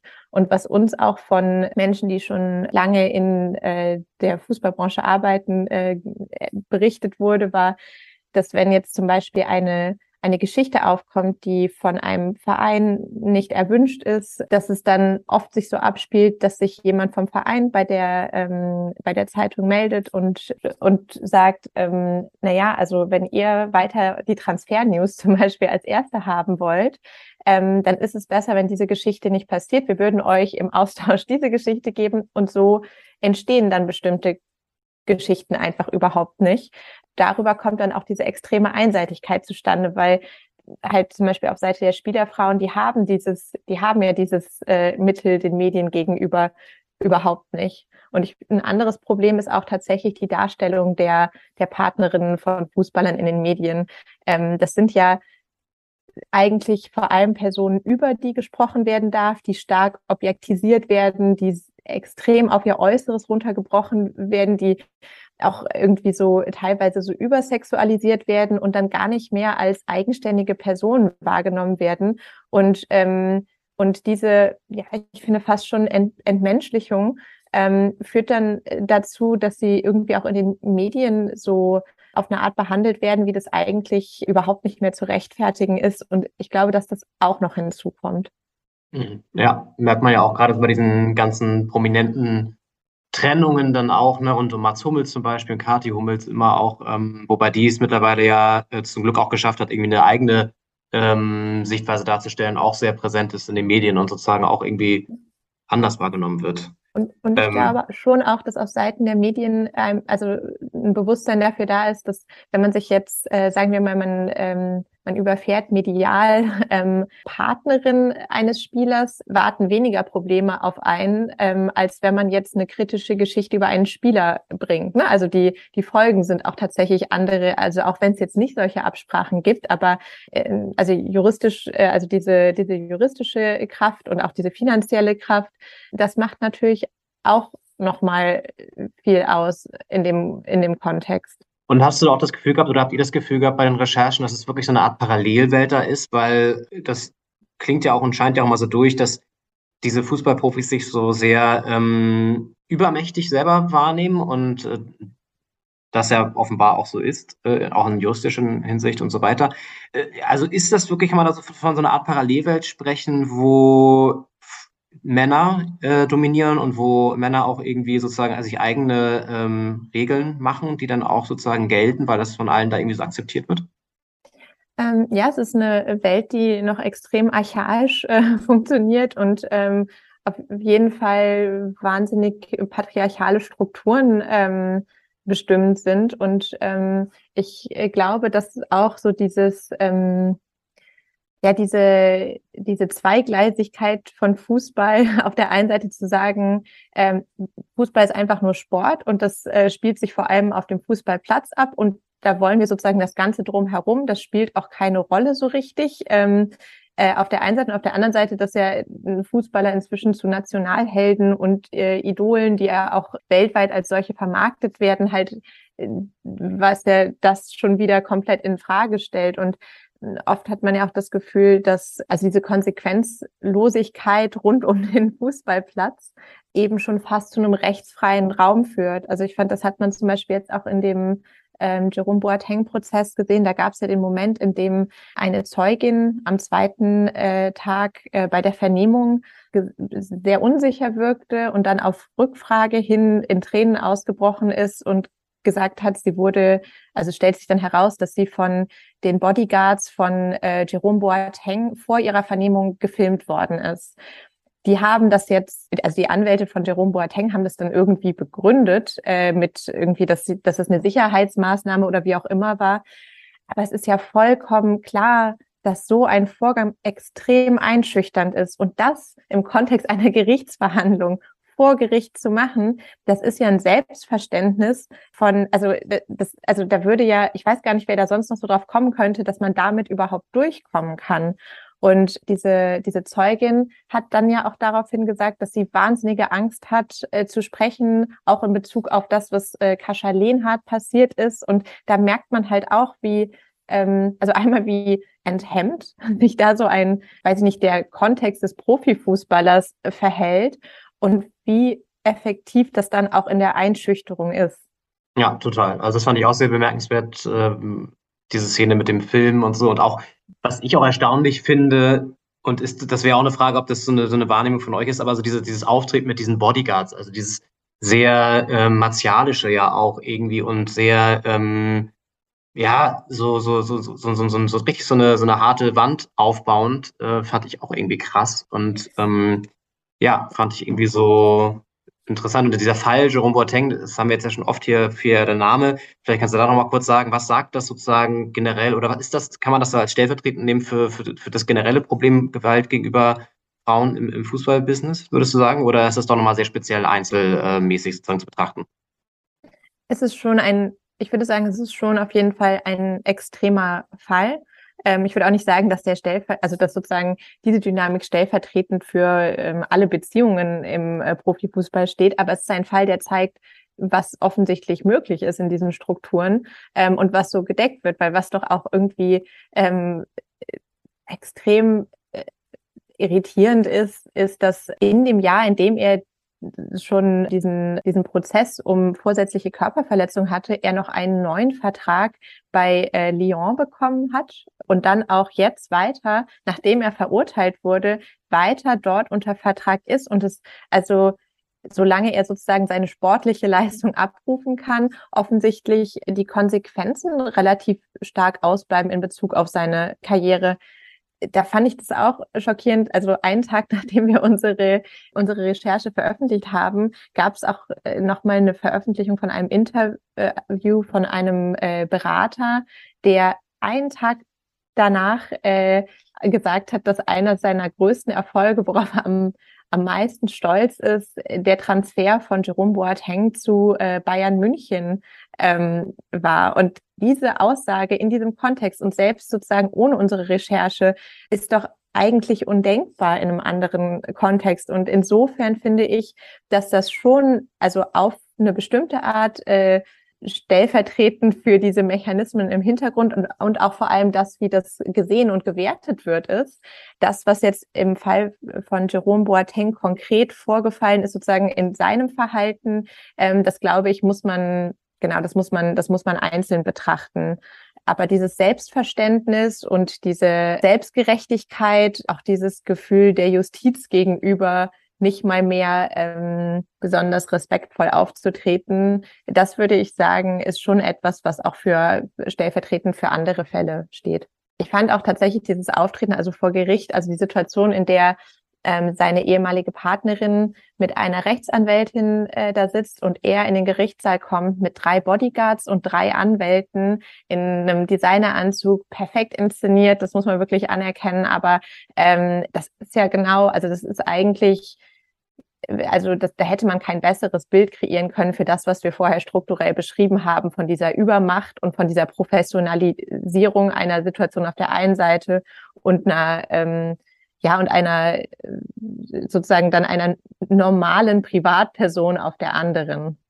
Ist ja auch interessant, dass er es für nötig hätte, überhaupt mit Bodyguards aufzutauchen, in Anführungszeichen. Ne? Also, äh, also ja, es, soll natürlich eine andere Rolle spielen, sozusagen wahrscheinlich, und das einschüchternd wirken, aber diese ganze Inszenierung ist halt echt sehr zweifelhaft und, und, und also ja, fragwürdig irgendwie. Ähm, ja, und es ist ja dann auch in dem Moment nicht mehr nur noch eine Inszenierung, wenn ja. sich Zeugen eingeschüchtert fühlen und den Eindruck genau. haben, nicht mehr frei aussagen zu können. Also, und dass sich das bei uns in der Gesellschaft so abspielt, vor allem während ja auch ähm, ihm vollkommen bewusst oder dem äh, der Seite vollkommen bewusst sein muss, dass da ja lauter Medien sind, die das auch mitbekommen. Also unter dem Auge der Öffentlichkeit im Kontext des Gerichts so etwas zu tun, das sagt schon sehr, sehr viel, finde ich. Naja, auch über so ein, so, ein, so ein Selbstverständnis im Sinne von, also wir machen das einfach und Konsequenzen haben wir eh nichts zu befürchten. Und es hat ja mhm. vielleicht auch eine, eine Stahlkraft äh, darüber hinaus, ne? Also auch in Richtung Medien, so im Sinne von, okay, wenn ihr euch mit mir anlegt, dann äh, könnt ihr sehen, was sozusagen, also wie ich hier auftrete, so, ne? Also da steckt ja viel drin. Absolut. Ich finde auch, das hat eine Strahlkraft in Richtung Medien, aber es hat es auch ähm, für für andere, für andere Betroffene, wenn, wenn die dann zum Beispiel auch sehen, wie so ein Fall behandelt wird, in was für auch diese ganze Situation vor Gericht, das ist ja das durchzuhalten als Betroffene, das ist ja auch schon nochmal ein besonderer Druck. Und wenn du dann siehst, was dann alles gegen dich angeführt wird, also eben ne, drei Bodyguards, drei Anwälte, gegen die man sich da zur Wehr setzen muss, das ist schon ein Punkt, in dem sich viele überlegen, kann ich das schaffen? Kann ich gegen diese Übermacht ankommen? Und das ist sehr, sehr wirksam und das muss sich, das, das muss sich irgendwie ändern. Also wenn wir wollen, dass eben äh, solche Dinge ähm, weniger passieren oder weniger ausufern können und sich besser Hilfe geholt werden kann, dann kann das nicht die Situation sein. Ja. Erinnert auch so an diese ganzen Prozesse in letzter Zeit oder vor allen Dingen natürlich so Johnny Depp ähm, und Amber Hart so, da war es ja auch irgendwie so am Ende wirklich so ein, so ein zwei Lager, die sich da online so gebildet haben und dann auch so, also Und da war es ja, ging es ja auch sehr viel um, wie man vor Gericht auftritt und so, wie man, ne, wie man sich sozusagen darstellt und ähm, erinnert so ein bisschen zumindest daran, auch wenn der Fall nochmal ein bisschen anders gelagert ist so, aber auch so an Vorwürfe gegen ähm, Luke Mockridge und so. Also es ist ja sehr viel, sehr viele so ähnliche Fälle in letzter Zeit, wo dann immer auch die Glaubwürdigkeit angezweifelt wird, der Frau vor allen Dingen. Und ähm, das ja, ist ja auch extrem. Das fand ich auch jetzt in, in der Verhandlung äh, wirklich auffallend, wie also bei mir dann schon der Eindruck entstand, dass vielleicht auch die Verteidiger von ähm, Boateng gar nicht so viel in der Hand hatten, weil sie ja ganz, ganz stark darauf gesetzt haben, sie einfach, also die äh, Nebenklägerin, also die, die Ex-Partnerin einfach zu diskreditieren und als unglaubwürdig darzustellen und auch in eine Ecke zu drängen und ähm, und über eine stundenlange Befragung ähm, sozusagen so äh, es so darzustellen, als wäre die Geschichte nicht konsistent. Dabei gab es ja so viele Belege, es gab Zeugen, es gab also ähm, und das überhaupt so zu, also ich meine, natürlich wahrscheinlich muss muss man es versuchen, wenn der ähm, wenn wenn der Mandant sagt, er möchte einen Freispruch. Er hat ja vorher eben den Deal ausgeschlagen. Und da scheint es ja sehr, sehr stark bei ihm darum zu gehen, dass er eben gar keine Schuld anerkennen möchte in dem Ganzen, obwohl die Beleglage ja nun wirklich erdrückend ist. Ja. Und, und das finde ich halt auch, also wenn wir über Selbstverständnis reden, zu sagen, in so einer Situation noch darauf zu bestehen, ähm, dass man mit einem, äh, also dass man zu einem Freispruch kommen möchte, das ist, also ist schon auch, hm, das kann man beeindruckend nennen. Ja, sagt doch viel, glaube ich, über so den äh, psychischen Charakter eines Menschen aus, ne? Äh, wie der sozusagen so einen Fall irgendwie begegnet oder so, oder dem, dem auch sozusagen dann ähm, ja. Ja, und da frage ich mich auch wieder irgendwie, ähm, ich weiß gar nicht, gibt es da ein Statement von, äh, von Lyon zu? Also äh, wie, hm. inwiefern positionieren die sich dazu? Das ist ja nun einer ihrer bekanntesten, äh, wichtigsten Spieler. Und allein dieses Auftreten, allein, also wenn das jetzt ein Vorstandsvorsitzender wäre von einem, äh, von einem äh, großen Unternehmen, äh, der so bekannt ist, dann müssten sich doch alle dazu rechtfertigen. Dann müsste man sich dazu rechtfertigen, wieso jemand in so einer Machtposition sein kann. Ähm, Im Profifußball bleibt es aus. Ja, was auch so auf meine nächste Frage irgendwie anknüpft, weil das ist so, ich meine, wir unterhalten uns ja jede Woche über Fußball und auch häufig natürlich eher so in einer sportlichen Dimension und so weiter, aber auch häufig mit so, mit einem kritischen Kontext. Und das fällt schon immer wieder auf, dass der Fußball sich sehr gerne selbst feiert und so selbst unterstützt, auch wenn es so hart auf hart kommt. Und ich meine, Jerome Boateng war bei, war bei Bayern München. Ähm, das ist auch ein Verein, wo man weiß, dass diese Mir San Mir und dieses ähm, Wir sind eine Familie Kultur eine sehr große Rolle spielt. Also es gab ja zum Beispiel diesen Fall von Breno, der damals seinen Haus irgendwie ähm, in Flammen gesetzt hat, ein Spieler von Bayern. Und da hat Uli Hoeneß damals ihn auch sozusagen beschützt. Und ging es auch darum, dass da nicht darüber berichtet werden durfte, weil er dann sozusagen so abgestempelt werden würde und nie, nie wieder einen Vertrag bekäme und so. Habt ihr das Gefühl, dass, dass du hast schon gesagt, Olympique Lyon hast du schon angesprochen, ähm, aber auch so, dass deutsche Vereine und gerade auch vielleicht so FC Bayern, ich weiß nicht, ob ihr da jetzt irgendwie auch noch recherchiert habt oder so, aber dass da einfach so eine, so eine, so eine krasse Schutzfunktion äh, besteht ähm, und da auch echt komplett weggeschaut wird, wenn es da so, so solche Vorwürfe gibt. Naja, also ähm, man kann ja jetzt gerade einfach nur feststellen, dass es eine komplette Regungslosigkeit gibt, ähm, keinerlei Reaktion, keinerlei, also weder positiv noch negativ es betrifft ja durchaus, also ich meine alleine, man könnte jetzt sagen, ähm, äh, die, also fast alle Fälle bei uns waren anonymisiert. Insofern können viele sagen, wir fühlen uns jetzt einfach mal nicht angesprochen. Ähm, aber tatsächlich ja jetzt nun zum Beispiel der Fall Jerome Boateng ist ja ein konkreter und da kann man sagen, das betrifft ja nicht nur Lyon, sondern äh, er war ja nun mal auch jahrelang äh, bei äh, Bayern München und die äußern sich ja auch jetzt überhaupt nicht äh, dazu. Und da geht es doch auch um die Frage, wofür diese Vereine eigentlich äh, öffentlich ähm, anscheinend bereit sind zu stehen, ohne sich zu distanzieren, ohne dazu auch nur mal ein klares Statement abzugeben oder zu sagen, dass alles anders war. Also irgendetwas, das einfach so im Raum stehen zu lassen und den Eindruck zu haben, dass man das aussitzen kann.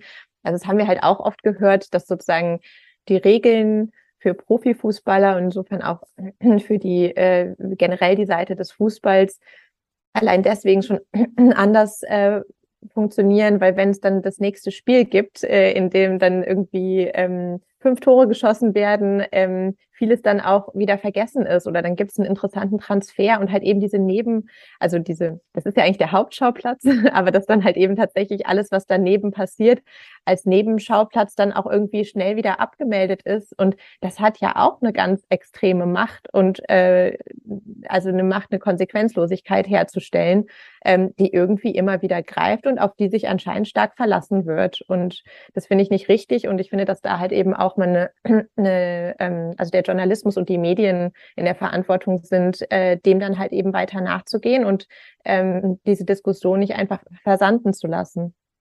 Ja, womit wir so abschließend vielleicht nochmal bei den Konsequenzen sind oder was, was, was ihr euch auch im Zuge der Recherche gedacht habt, was eigentlich fehlt. Also was sind sozusagen die Strukturen, die fehlen, damit sowas in Zukunft nicht mehr passiert und ähm, mhm. da einfach andere ja, Sachen laufen, die dann äh, dafür sorgen, dass Frauen zum Beispiel auch sich trauen, solche Sachen zu erzählen? Also was muss sich ändern? Also was jetzt natürlich äh, ganz wichtig ist, dass eben nicht so ein Verteidigungsmechanismus greift im Sinne von, dass Frauen diskreditiert werden für ihre Geschichten. Das ist jetzt halt eben eine ein ganz wichtiger Moment, in dem man eigentlich die Grundlage setzt dafür, wie wird mit einem Missstand, der öffentlich wird, umgegangen? Übernimmt man Verantwortung oder versucht man ihn unter den Teppich zu kehren oder sogar ähm, zu diskreditieren? Und da jetzt ein fairer, respektvoller Umgang fände ich wichtig. Eine Aufarbeitung wäre ganz wichtig. Dann wäre natürlich auch ähm, eine Diskussion um diese NDAs ganz, ganz wichtig und dass es da juristische Klarheit gibt. Das wäre auf jeden Fall ein erster Schritt. Dann wär, würde natürlich auch unabhängige Stellen helfen, an denen sozusagen sich also Spielerfrauen, aber auch tatsächlich Spieler ne, äh, wenden können, um erstmal eine unabhängige Hilfe zu bekommen, wenn, wenn Probleme aufkommen, die vielleicht sozusagen diesen der Vermarktung oder auch sozusagen dem, also die da eher negativ wirken könnten. Und ich glaube, all sowas wäre ein erster Schritt und äh, tatsächlich ein größeres Verständnis äh, für solche Fälle zu schaffen und dann auch den, damit Betroffene den Eindruck haben, dass es auch etwas zu gewinnen gibt, wenn man sich Hilfe holt, wenn man seine Rechte einfordert und wenn man sich traut, seine Geschichte zu erzählen. Absolut. Vielen Dank, Maike Backhaus, für das Interview. Wir verlinken nochmal logischerweise eure Recherche auch. Und äh, ja, draußen hält, drin Gewalt. So habt ihr das bei Korrektiv genannt, glaube ich, die, die, die lange Geschichte. Ne? Das Schweigen der Spielerfrauen, genau. Struktureller Machtmissbrauch im Profifußball, das Schweigen der Spielerfrauen. Genau. Und äh, ist bei Korrektiv online noch nachzulesen, auch ohne Bezahlschranke, wenn ich es richtig gesehen habe. Und auf der Süddeutschen ist, glaube ich, ein SZ Plus Inhalt Mhm. Aber ich verlinke mal beides. Ähm, da kann man sich äh, natürlich beides durchlesen. Vielen Dank an der Stelle und ähm, ja, wünschen euch alles Gute für die, für die nächsten Recherchen auf jeden Fall. Ganz, ganz vielen Dank äh, und genau. Bis dann. Bis Ciao. dann. Ciao.